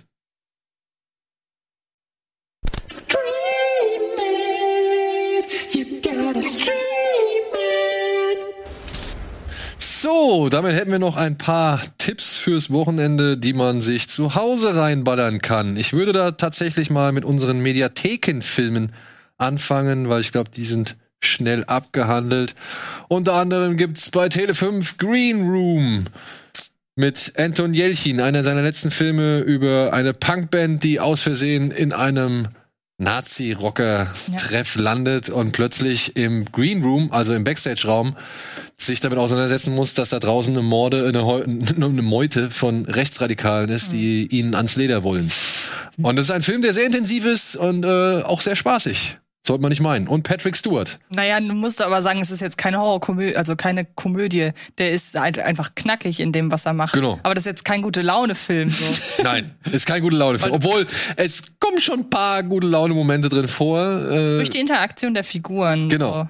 genau, ah, ich das, mag den auch sehr. Ich habe versucht, Tobi zu überreden, den noch zu gucken. Ich habe, glaube ich, nicht so richtig Werbung für ihn gemacht. Hätte, hätte, hätte ich ihn dir so schmackhaft machen können mit Schröcks? Ja, ich habe nämlich den völlig verwechselt mit einem anderen Film. Mit einem anderen Film mit Green, der in Irak spielt. Ach so, ah, nein. Green Zone. Ja. Nein. Hättest vielleicht mal sagen müssen, dass das kein Film Aber der ist auch Irak nicht spielt. verkehrt. Sorry. Nein. Aber der mit Matt Damon ist auch nicht verkehrt. Nee, habe ich nie gesehen. Habe ich nie gesehen, deswegen. Wir gucken den mal an. War das einfach keinen Bock auf Irak? Der ist übrigens von Paul Greengrass. Ach, Ah, So, ja, wir haben Green Room in der Tele5 Mediathek. Dazu gibt's noch Rea M, den haben wir jetzt hier nicht mit aufgelistet, von Stephen King mit Trucks, die sich selbstständig mehr, äh, machen und eine Tankstelle, sag ich mal, belagern, in der ein paar Menschen versuchen zu überleben. mit äh, Emilio Estevez. Und dann haben wir noch. das kannst du jetzt nicht einfach so übergehen. Was? Trucks, die sich selbstständig machen und dann eine Tankstelle Kennst du belagern. nicht Rea M? Nee. Rea M handelt von einem Kometen, der an der Erde vorbeifliegt und den die Erde quasi äh, den Schweif des Kometen abkriegt. Und dieser Schweif hat zur Folge, dass sämtliche Maschinen sich erheben und selbstständig werden. Unter anderem Kohleautomaten, Rasenmäher, Kühlschränke, nee, das war Kohleautomat.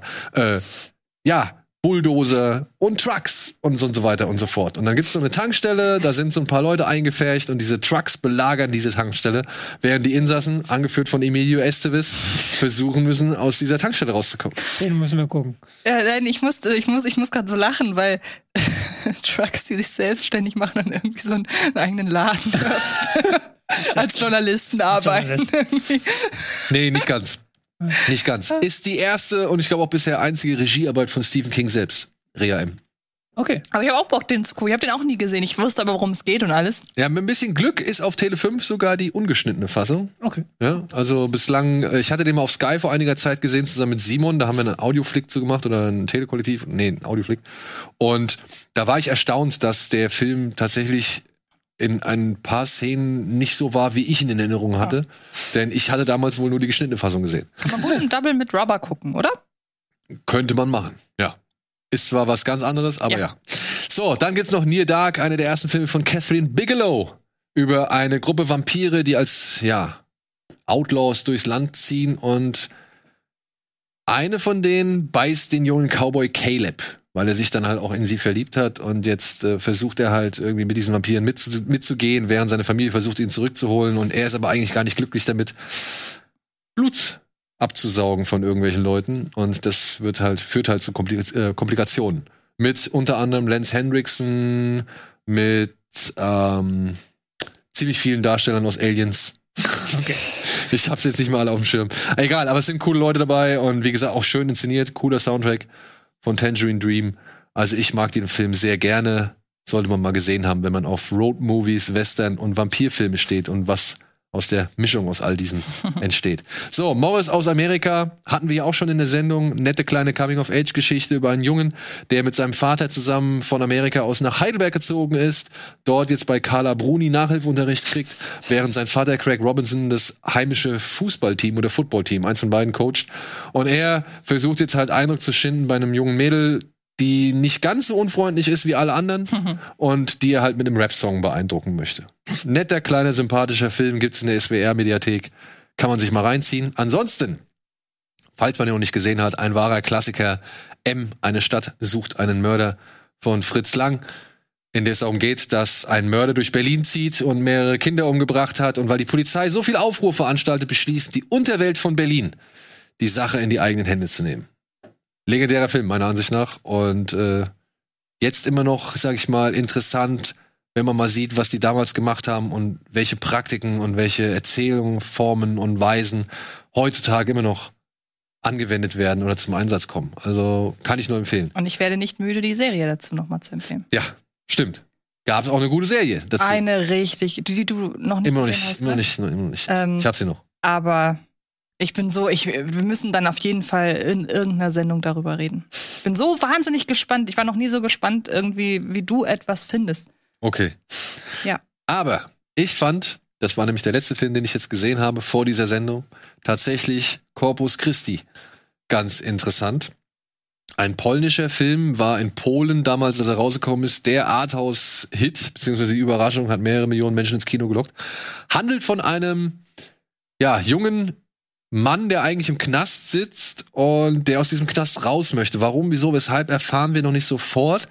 Aber er hat es geschafft, durch seine Beziehung zu dem Knastpfarrer eine Art Bewährung zu bekommen. Und er zieht halt raus, um halt bei einem Sägewerk anzufangen. Aber als er dort ist, stellt er fest, oh, ich habe eigentlich gar keinen Bock auf, den, auf diesen Sägewerksjob. Und weil er sich aber selbst schon so für eine gewisse, wie soll man sagen, weil er von sich selbst schon ein gewisses religiöses Wissen und eine gewisse Religiosität behauptet, schleicht er sich einfach mal in die Kirche des benachbarten Dorfes und wird dort plötzlich als Pfarrer gehandelt, weil er halt auch nicht dagegen argumentiert, dass er jetzt irgendwie so eine Art Priesterschüler oder Novize oder sonst irgendwas ist. Und weil der örtliche Pfarrer nicht mehr allzu fit auf dem Dampfer ist, wird dieser junge Mann zu dem neuen Priester des Dorfes und Ortes gekürt und, und hält dort Messen und kümmert sich vor allem auch um eine örtliche Tragödie, die mehrere Menschenleben gekostet oder ge gefordert hat. Ja. Und dann entspinnt sich das Ganze so und ich war durchaus angetan. Ist zwar ein bisschen lang, der Film, und auch ein bisschen, sag ich mal, spärlich in sowohl der Bildgestaltung wie auch der Erzählung. Aber ich fand das schon faszinierend, wie so nach und nach die, weiß ich nicht, diese Scheinheiligkeiten in dem Dorf irgendwie so auseinander gebastelt werden und ans Tageslicht treten und wie halt gewisse auch Leute dann eben immer noch an dieser Sache zu nagen haben, die dieses Dorf überschattet und er mit seiner völlig unorthodoxen Art und Weise einen Priester darzustellen, das dieses Dorf dann so ein bisschen auf den Kopf stellt. Und ja, es ist trotzdem ein fieser Film auch. Also es ist, äh, sind bittere Szenen dabei. Ich glaube, man muss nicht näher auf irgendwas eingehen, aber es ist nicht ohne. Also du kannst den Film auch in der ARD-Mediathek erst ab 22 Uhr gucken, ohne Altersnachweis. Nee, vor allem finde ich halt, weil du gerade Scheinheiligkeit gesagt hast, eigentlich ist er eine, scheinheilig, eine scheinheilige Person.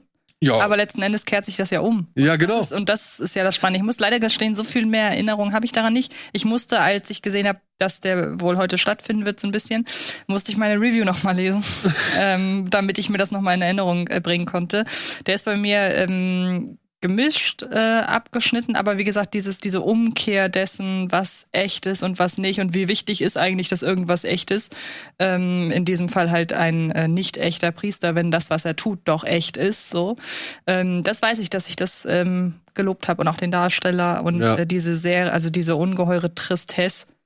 Ähm, bei welchem Film haben wir eben noch über Tristesse gesprochen? Da mit dieser Fisch, mit dieser Fischbratküche da. Bei Sandra Bullock, der ist halt wirklich durchgehend so und Ja. sehr, sehr, ähm, ich sag mal so, wenn das so stellvertretend ist für das polnische Kino, dann geht's da nicht so glücklich zur Sache. Aber ich sehe auch nur, nur relativ wenig polnische Filme. Aber den könnte man sich meiner Ansicht nach mal anschauen, vor allem weil er jetzt halt umsonst in der ARD-Mediathek erhältlich ist. Ida habe ich nicht gesehen. Ne? Ida, das ist ja der. War das der mit der Nonne? Ja, hat er Ja. den Oscar bekommen oder nominiert irgendwie? Eins von beiden. Also er war auf jeden Fall nominiert, Ja. meine ich. Ja. Hm. So, Sehr trist. Damit wären wir bei unseren Streaming-Tipps für diese Woche. Was können wir davon schnell abhandeln? Ähm, zum einen, glaube ich, Green Snake, den habe ich nämlich noch nicht sehen können, ist die Fortsetzung für eines Films, na- der heißt White Snake. Geht auf eine der, ja, jetzt, ne, da kann man sich natürlich wieder ein bisschen drüber lustig machen. Ist aber wohl eine der bekanntesten äh, Folklore, beziehungsweise eine der bekanntesten Sagen Chinas. Und dieser White Snake, der war ein richtiger Hit im, im Jahr 2019 oder 2020 in China. Auf jeden Fall so überraschend erfolgreich, dass sie jetzt halt einen zweiten Teil hinterhergeschoben haben. Es geht in diesem Film, im zweiten Teil, äh, geht es um die Schwester ähm, der Hauptdarstellerin aus dem ersten, Xiao Bai. Die war im ersten Teil die weiße Schlange und, und musste da irgendwie um, seinen, um ihren Verlobten kämpfen und so weiter.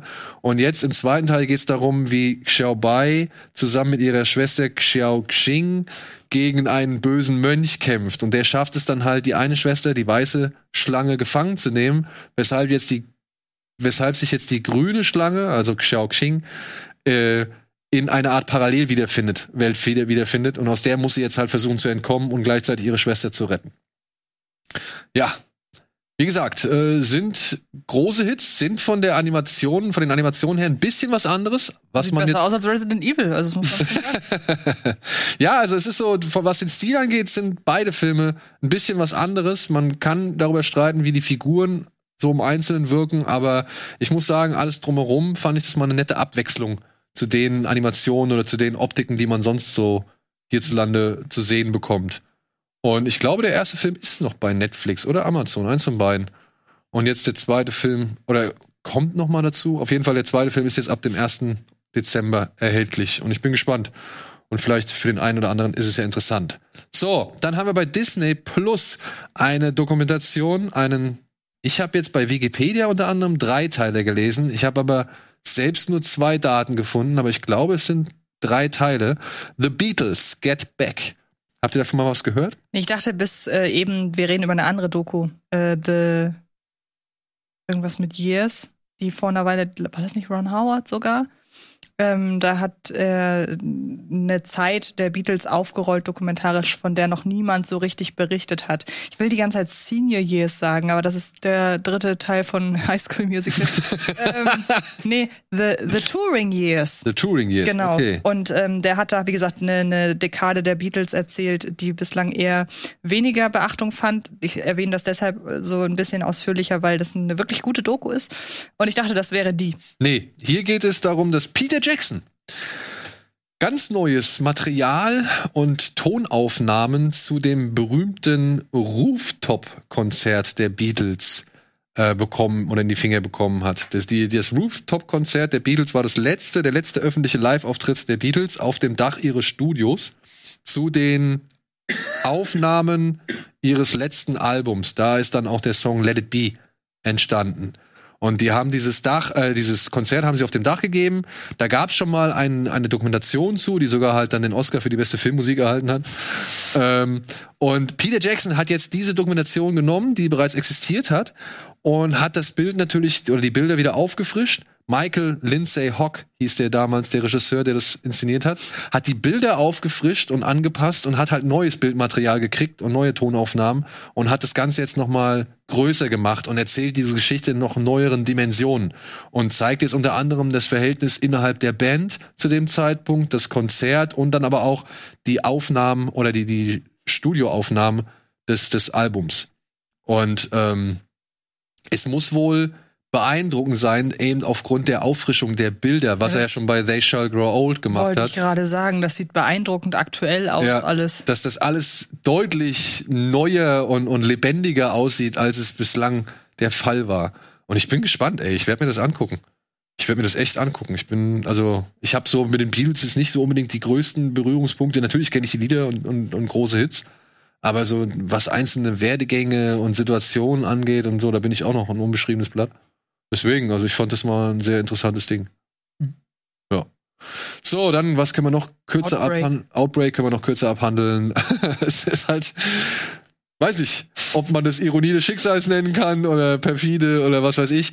Ich mag den Film. Ich muss es einfach sagen. Ich mag den Film. Ich finde den echt gut. Wolfgang Petersen beschreibt hier einen ähm, ja, Virusausbruch in einer Kleinstadt in Amerika, die dann hermetisch abgeriegelt wird. Und Dustin Hoffman muss zusammen mit Cuba Gooding Jr. und Rennie Russo ein Heilmittel gegen diesen, äh, ein, ein, ein Gegenmittel gegen diesen Virus finden. Und das wird aber sabotiert unter anderem von der Armee, die nämlich da ihren eigenen privaten Kampfstoff vermutet. So. Und ich finde, das ist äh, 90er Jahre Action, Spannungskino par excellence. Und guck mir den immer wieder gerne an. Also früher, als ich krank war, gab es für mich keinen besseren Krankheitsfilm als diesen. Also ich lieg krank zu Hause im Bett Film. So. Ich habe den immer gern geguckt. Also ich, ich, weiß nicht, ich mag den einfach. Hattest du auch sowas? Ich lieg krank zu Hause im Bett, Filme hatte Ja, ja, auch. genau. Da gab es so eine ganze Reihe von, Ja, ja, wo, ich, genau. wo ich wusste, ach, wenn ich den jetzt guck, Habe ich kein Problem mit, wenn ich jetzt wegpenne. Ja. So wegzudösen fällt mir leicht. Aber ich gucke ihn auch gerne zu, weil ich weiß, was passiert. Und nichts in diesem Film kann mich ernsthaft stören. Und irgendwie aber dann trotzdem mit dem Virus hat es vielleicht noch Bezug zu meiner eigenen Krankheit. Ich weiß es nicht. Nee, aber das ist witzig, weil als ich noch bei meinen Eltern gewohnt habe, wenn mein Papa krank war, und das war ab und an mal, dann kam er immer zu mir und meinte, gib mir die krassesten Horrorfilme, die du hast. Und hatte halt wirklich drei, vier Tage am Stück sowas wie, keine Ahnung, ähm, Evil Dead und was auch immer. Also das musste halt richtig blutig sein. Hostel, Saw und der ganze Kram hat er dann am Stück geguckt und dann war auch wieder gut. Er meinte, einmal gib mir den krankesten Film, den du hast. Da habe ich ihm Crank 2 gegeben und hat er nach zehn Minuten gesagt, gib mir was anderes. okay. Naja. Aber ja, Outbreak, lautlose Killer, kann man geschmackvoll finden oder nicht, dass der jetzt rauskommt oder jetzt gerade wieder neu erscheint. Ich freue mich drauf. Und Wie lange äh, soll man denn noch warten, diese Filme rauszubringen? Also so langsam ist auch mal gut. Ja, er war ja nie weg. Ja, ne? eben. Aber er ist Genau. jetzt halt einfach neu da Ja. und natürlich kann man dann jetzt auch berechtigterweise sagen, Sie ist den das, jetzt ausgraben, ist ja kein Zufall, sag nee, so. es ist genauso wie damals mit diesem, wie ist der Pandemie, der im Original Ja, Flu heißt, ja. Den, der eigentlich schon Jahre alt ist, den sie jetzt aber an, anfangs der ersten Corona-Welle dann rausgeholt oder ins Kino gebracht Aber ich haben. meine, hey, Contagion kam im ersten Lockdown damals, der war nirgendwo erhältlich und der ist halt als äh, VOD-Titel, war der plötzlich auf Platz 1. Also die Leute wollen das ja haben. Ja. Ich meine, Resident Evil hat auch ein T-Virus. Also, ja, gut, okay. Gut, so, dann haben wir noch das Regiedebüt von Halle Berry. Ein Film namens Bruce, der seit gestern bei Netflix erhältlich ist. Und von einer MMA-Kämpferin handelt, die so ein bisschen in Ungnade gefallen ist und auch wirklich, sag ich mal, ihr Leben nicht mehr so gut auf die Reihe kriegt, aber durch Zufall und eben durch ihren Freund, Schrägstrich Manager, bei einem, ja, bei einem illegalen Fight dabei ist, wo sie provoziert wird und dieses wirklich Mannsvibe, was sich ihr entgegenstellt, dann aber auch einmal richtig schön zusammenfaltet.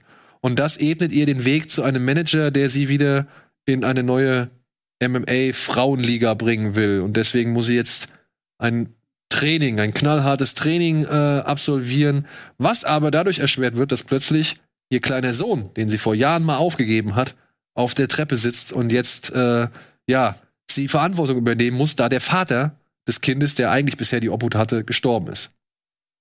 Und was dann folgt, ist ein Sportler, Kampfsportler-Drama by the numbers oder by the books. Also es kommt fast alles drin vor, was man sich so erwartet. Aber Tobi, ich, ich sag dir, wie es ist. Ja. Ich sitz am Ende halt dann doch da und fieber mit. Also du musst, du musst halt wirklich sagen, also erstmal, ähm, ich würde sagen, ab der zweiten Hälfte ist es so ein richtiges Sportdrama. In der ersten Hälfte geht dann noch der andere Kram so sehr Ist stark. eher ein Elendsdrama. Und ein Elendsdrama, aber wirklich, da haben sie alles reingepackt, was so, so an Buzzwords so Gangkriminalität, Drogenmissbrauch, Opioid, Opioid. der Opioidkrise, äh, Vergewaltigung, ähm, häusliche Gewalt.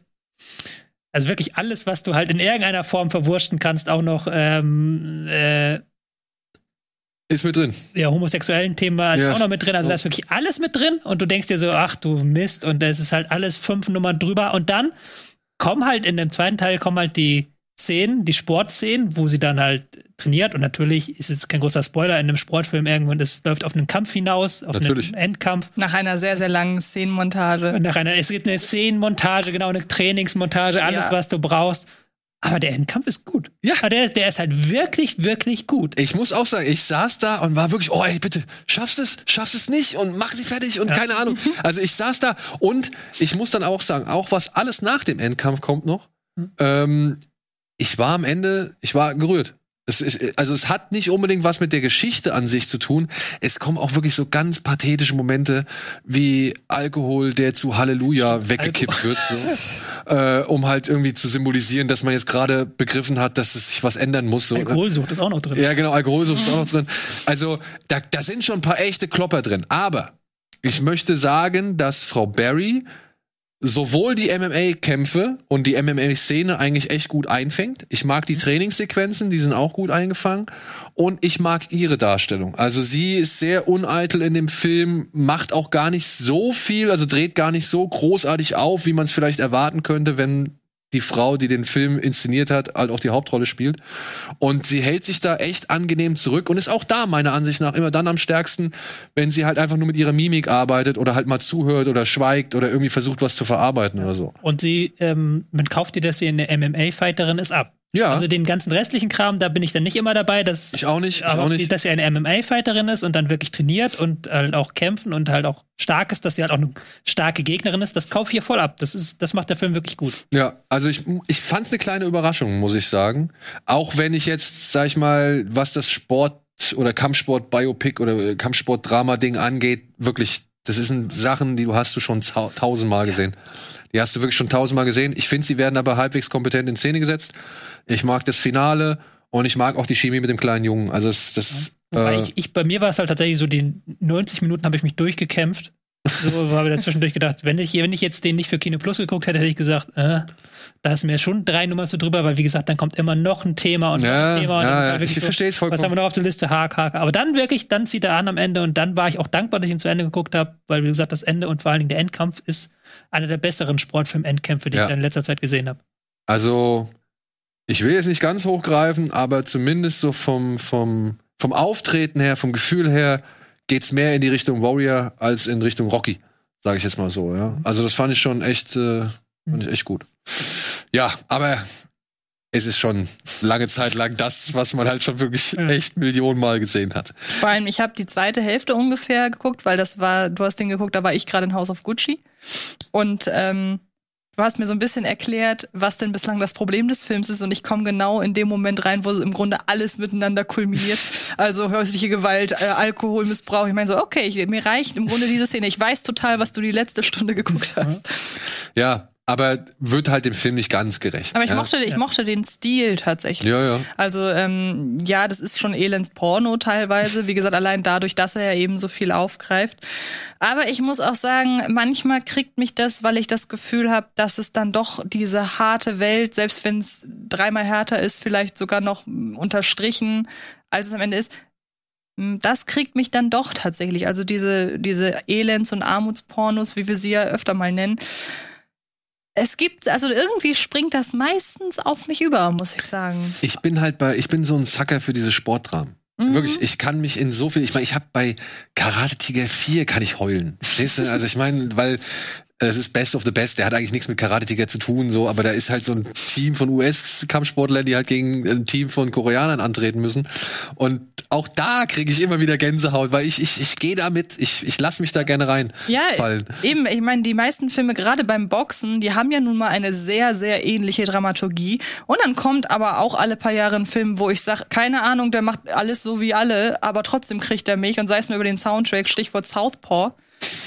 Ja, aber ob es jetzt Southpaw war oder der Film mit Miles Teller, ich weiß nicht mehr genau, wo er den diesen Bleed for This. Bleed for This. Der im Grunde auch wieder sehr ähnlich war, aber damals habe ich gesagt, der, hat- also der hat mich nicht erreicht. Warum mich jetzt Southpaw erreicht hat und Bleed for This nicht, obwohl die ja sehr ähnlich sind, keine Ahnung. Oder nehmen wir die Creed-Filme, wobei die stechen ja noch Ja, ein die bisschen Creed-Filme sind noch, noch ein bisschen mehr heraus. Ein Ja. Creed-Film, da kommen mir regelmäßig Tränen. Also ich, ich, was soll ich sagen, ey? Ich, ich, ich gehe da mit, aber das ist halt dann auch die Historie mit Rocky und so. Ja. Ne? Da ist man ja wirklich einfach als kleiner Junge mitgewandert Ja. Und hat so viel irgendwie da und durch Fernsehen und VHS und so miterlebt und immer wieder geguckt. So, da ist einfach viel Emotionalität drin, aber nichtsdestotrotz, ich bin ein Sucker für diese, Hm. für diese Sportlerdramen. Gerade wenn es um so Boxsport, Kampfsport und so weiter geht, gehe ich auf. Ja, kannst mir den letzten Rotz hinstellen. Ich finde noch irgendwo einen Moment, wo ich sage, ja, gib's ihm. So, gib's ihm. Fernöstliche Spiritualität ist auch drin. Und, Stimmt. und aber da muss ich sagen, Also wirklich alles. ne? da muss ich aber sagen, diese ähm, Trainer, Ja, Trainer, Trainee, äh, sag ich mal, Beziehung fand ich mal wieder was anderes. ja, das stimmt. Aber Das war mal, da halt wieder zu viel. Ja, aber ist egal. ist auch ein Haken gesetzt. Wenn ihr Sportfilme mögt, guckt den an. Das, ihr macht da nichts falsch. Genau. So, und dann hätten wir noch einen Film für die etwas aufgeschlosseneren Thriller- oder Poesiefreunde. Burning kommt noch mal jetzt zu Amazon Prime, ein koreanischer Film vom ehemaligen Kulturminister Koreas, muss man dazu sagen. Der Mann, der diesen Film inszeniert hat, war Schriftsteller und Filmemacher, äh, Literat und ja, eben ehemaliger Kulturminister. Und der ist sehr spät erst zum Filmemachen gekommen und der hat jetzt hier diese Kurzgeschichte Scheunen abbrennen, heißt sie, ne? Verfilmt von Haruki Murakami, Die wiederum äh, beruht auf einer Faulkner-Kurzgeschichte. die auch Also im es sind Film wir- die auch im Film re äh, referenziert wird. Also es, Genau. ist schon, es ist schon Kulturporn, muss man sagen. also es ist wirklich Für, die, für den Kultur, hochkulturellen Genuss. Interpretationsporn würde ich da auch noch mit ja. reinbringen. Ja, aber das ist wirklich. Äh, Ja. aber ich muss sagen, Interpretationsporn, wie er mir gefällt. Voll, mir auch, ja. Ja, hier geht's um einen jungen Mann, der lernt eine ehemalige Schulkameradin, äh, trifft er wieder und die beiden, ja, starten eine Art Liaison. Und weil sie aber jetzt nach Kenia in den Urlaub fahren möchte, bittet sie ihn darum, auf ihre Katze aufzupassen, was er auch macht. Und trotzdem, als sie wiederkommt, hat sie plötzlich einen anderen Mann dabei, einen jungen Schnösel namens Ben. Und eines Tages ist diese junge Frau verschwunden. Und der junge Mann, der hier von ähm, Yo A-In dargestellt wird, den man unter anderem aus Veteran vielleicht kennt, der versucht jetzt halt rauszufinden, was mit seiner Freundin passiert ist. Und ja, ich habe den damals im Kino beim Sitges Film Festival gesehen und seitdem noch zweimal und ich mag diesen Film. Ich verstehe jeden, der sagt, das ist mir zu verkopfte, langweilige, in Schönheit sterbende, ja, Asia-Scheiße. Aber ich bin, äh, ich, ich finde diesen Film toll. Also ich gucke mir den gerne an, weil er halt eben genau so viele oder genau die richtigen Lücken lässt, in die man mit seinen Gedanken eindringen kann, um vielleicht irgendwie sich Sachen zu erklären, um sich vielleicht Sachen herzuleiten oder halt um eben Sachen zu interpretieren. Und toll gespielt von allen Beteiligten, gut gefilmt. Ich finde es das witzig, dass du ihn verkopft nennst, weil das würde ich überhaupt nicht sagen, weil es für mich ein Film ist, der dadurch, dass er so viel Interpretationsspielraum offen lässt, eben überhaupt nicht verkopft ist. Aber vielleicht haben wir eine unterschiedliche Auslegung von verkopft. Nee, äh, weil der- bei mir bedeutet verkopft eigentlich eher, dass er zu viele Gedanken anreißt, man zu viel nachdenken muss, zu, dass das zu sperrig ist, zu komplex und dadurch, dass man da ja reindenken kann, was man möchte, muss man ja nicht zwingend die allerkomplexesten Interpretationen anstellen, wenn ihr versteht, was ich meine. Ja, mir war es jetzt nur, äh, das war jetzt nicht meine Denkweise, sondern halt, es mag sein, dass es für jemanden verkopft sein kann oder verkopft wirkt. Du musst mit dem Kopf rangehen. Also Ja, du musst die. Leerstellen füllen, weil sonst ist das ein fürchterlich langweiliger Film, wo nichts passiert. Genau, wenn du halt nur nach dem gehst, was du halt siehst. Ich finde ihn halt so schön im absoluten Wortsinne, dass ich mich auch einfach in der Optik verlieren kann. Also allein die Szene, wo sie dann tanzt vor Ja. dem Sonnenuntergang, eine wirklich der schönsten Filmszenen überhaupt so der letzten Jahre. Äh, Asia-Kino, ich habe nicht so viel Asia-Kino gesehen wie du, aber trotzdem dürfte ich behaupte ich mal, ich darf das behaupten. Ja, das ist doch schön. Ja. Du warst nicht so ein Fan? Ja, es ist okay. Ich äh, bin jetzt kein asiatischer Kinofan. Wenn ich im nächsten Jahr nochmal einen kapitalismuskritischen koreanischen Film sehen muss, der den Turbokapitalismus anprangert, das ist mir irgendwie so, das ist so das, was für Frank Frankreich äh, Integrationskino ist. So ist halt. Ja, aber, Aber er das ist ja ist- auch. Aber Er, ist, es, er ist auch älter als, muss man sagen, Parasite und ähm, was halt jetzt alles rauskommt. Und er funktioniert halt auf der Nachdenkebene. Also wir haben danach drüber nachgedacht und du hast dann halt so zwei Sätze einfach gesagt, die meine gesamte Interpretation des Films so nochmal so auf links gedreht haben. Wo, wo einfach so, wow. Okay, Das wenn man den Beispiel- so sieht, ist er natürlich sehr viel interessanter als Zum die, Beispiel, dass es total irrelevant ist, ob die Frau, was mit der Frau ist, das ist ja, ob die überhaupt existiert. Genau. Dass das für die Film eigentlich irrelevant ist. Ja. Das ist so interessant. das ist ja auch das Ding, ähm, was er mit der Katze ständig suggeriert. Ja. Ob es diese Katze wirklich jemals gegeben hat. Ja, ja, genau. Das ist ja dann ja. Ob es ja. dann am Ende diese wirklich diese Katze ist. Ja. Also ja, es ist ein ruhiger Film. Es ist ein Film, in dem man sehr viel rein denken kann. Wenn man diesen Film nur anhand seiner Geschichte irgendwie verfolgen möchte, könnte es ein bisschen zähflüssig werden, weil sowohl die Kritik an eben dieser Opa Gangnam Style Gesellschaft Mhm. äh, ist sehr subtil, wie halt auch die Kritik am generellen Staatensystem, wo sich halt selbst junge Menschen schon richtig verschuldet haben, kommt auch eher unterschwellig daher. Mhm. Und ja, wenn man da auf eine Krimi-Handlung aus ist, muss man halt wirklich auch diese Krimi-Handlung sehen wollen. Sagen wir es mal so. Und dann finde ich aber, das macht es halt so umso spannender an diesem Film. Also vor allen Dingen ist es ein Film, weil er auch den Titel Burning hat. Es ist ein Film, dem mal wieder ein Begriff, der sehr inflationär gebraucht wird in den letzten Monaten und Jahren, Slow Burner, trifft hier halt mal wieder wirklich zu.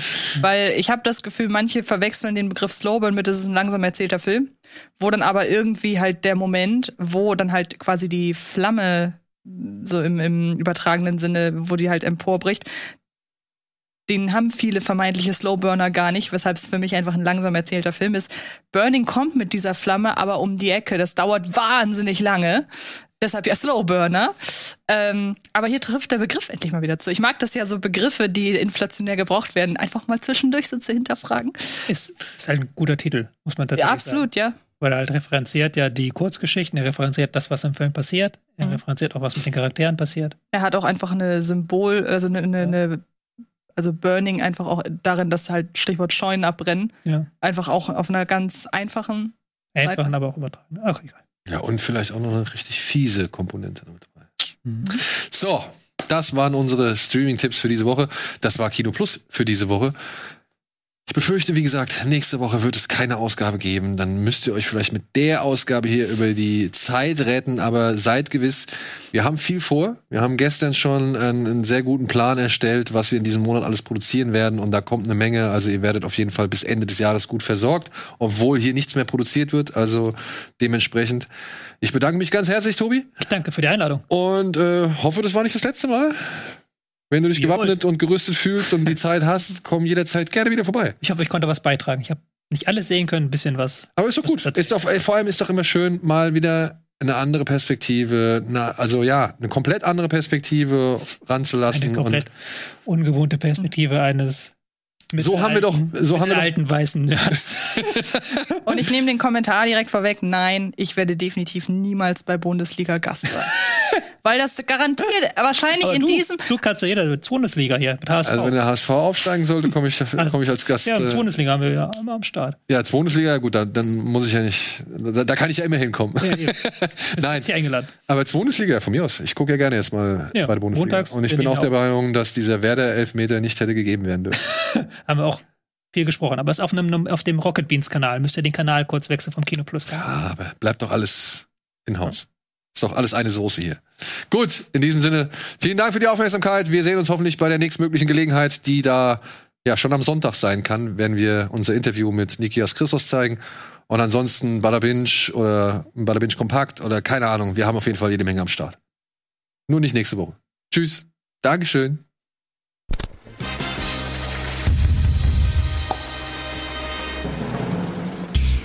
Diese Sendung kannst du als Video schauen und als Podcast hören. Mehr Infos unter rbtv.to/kinoplus.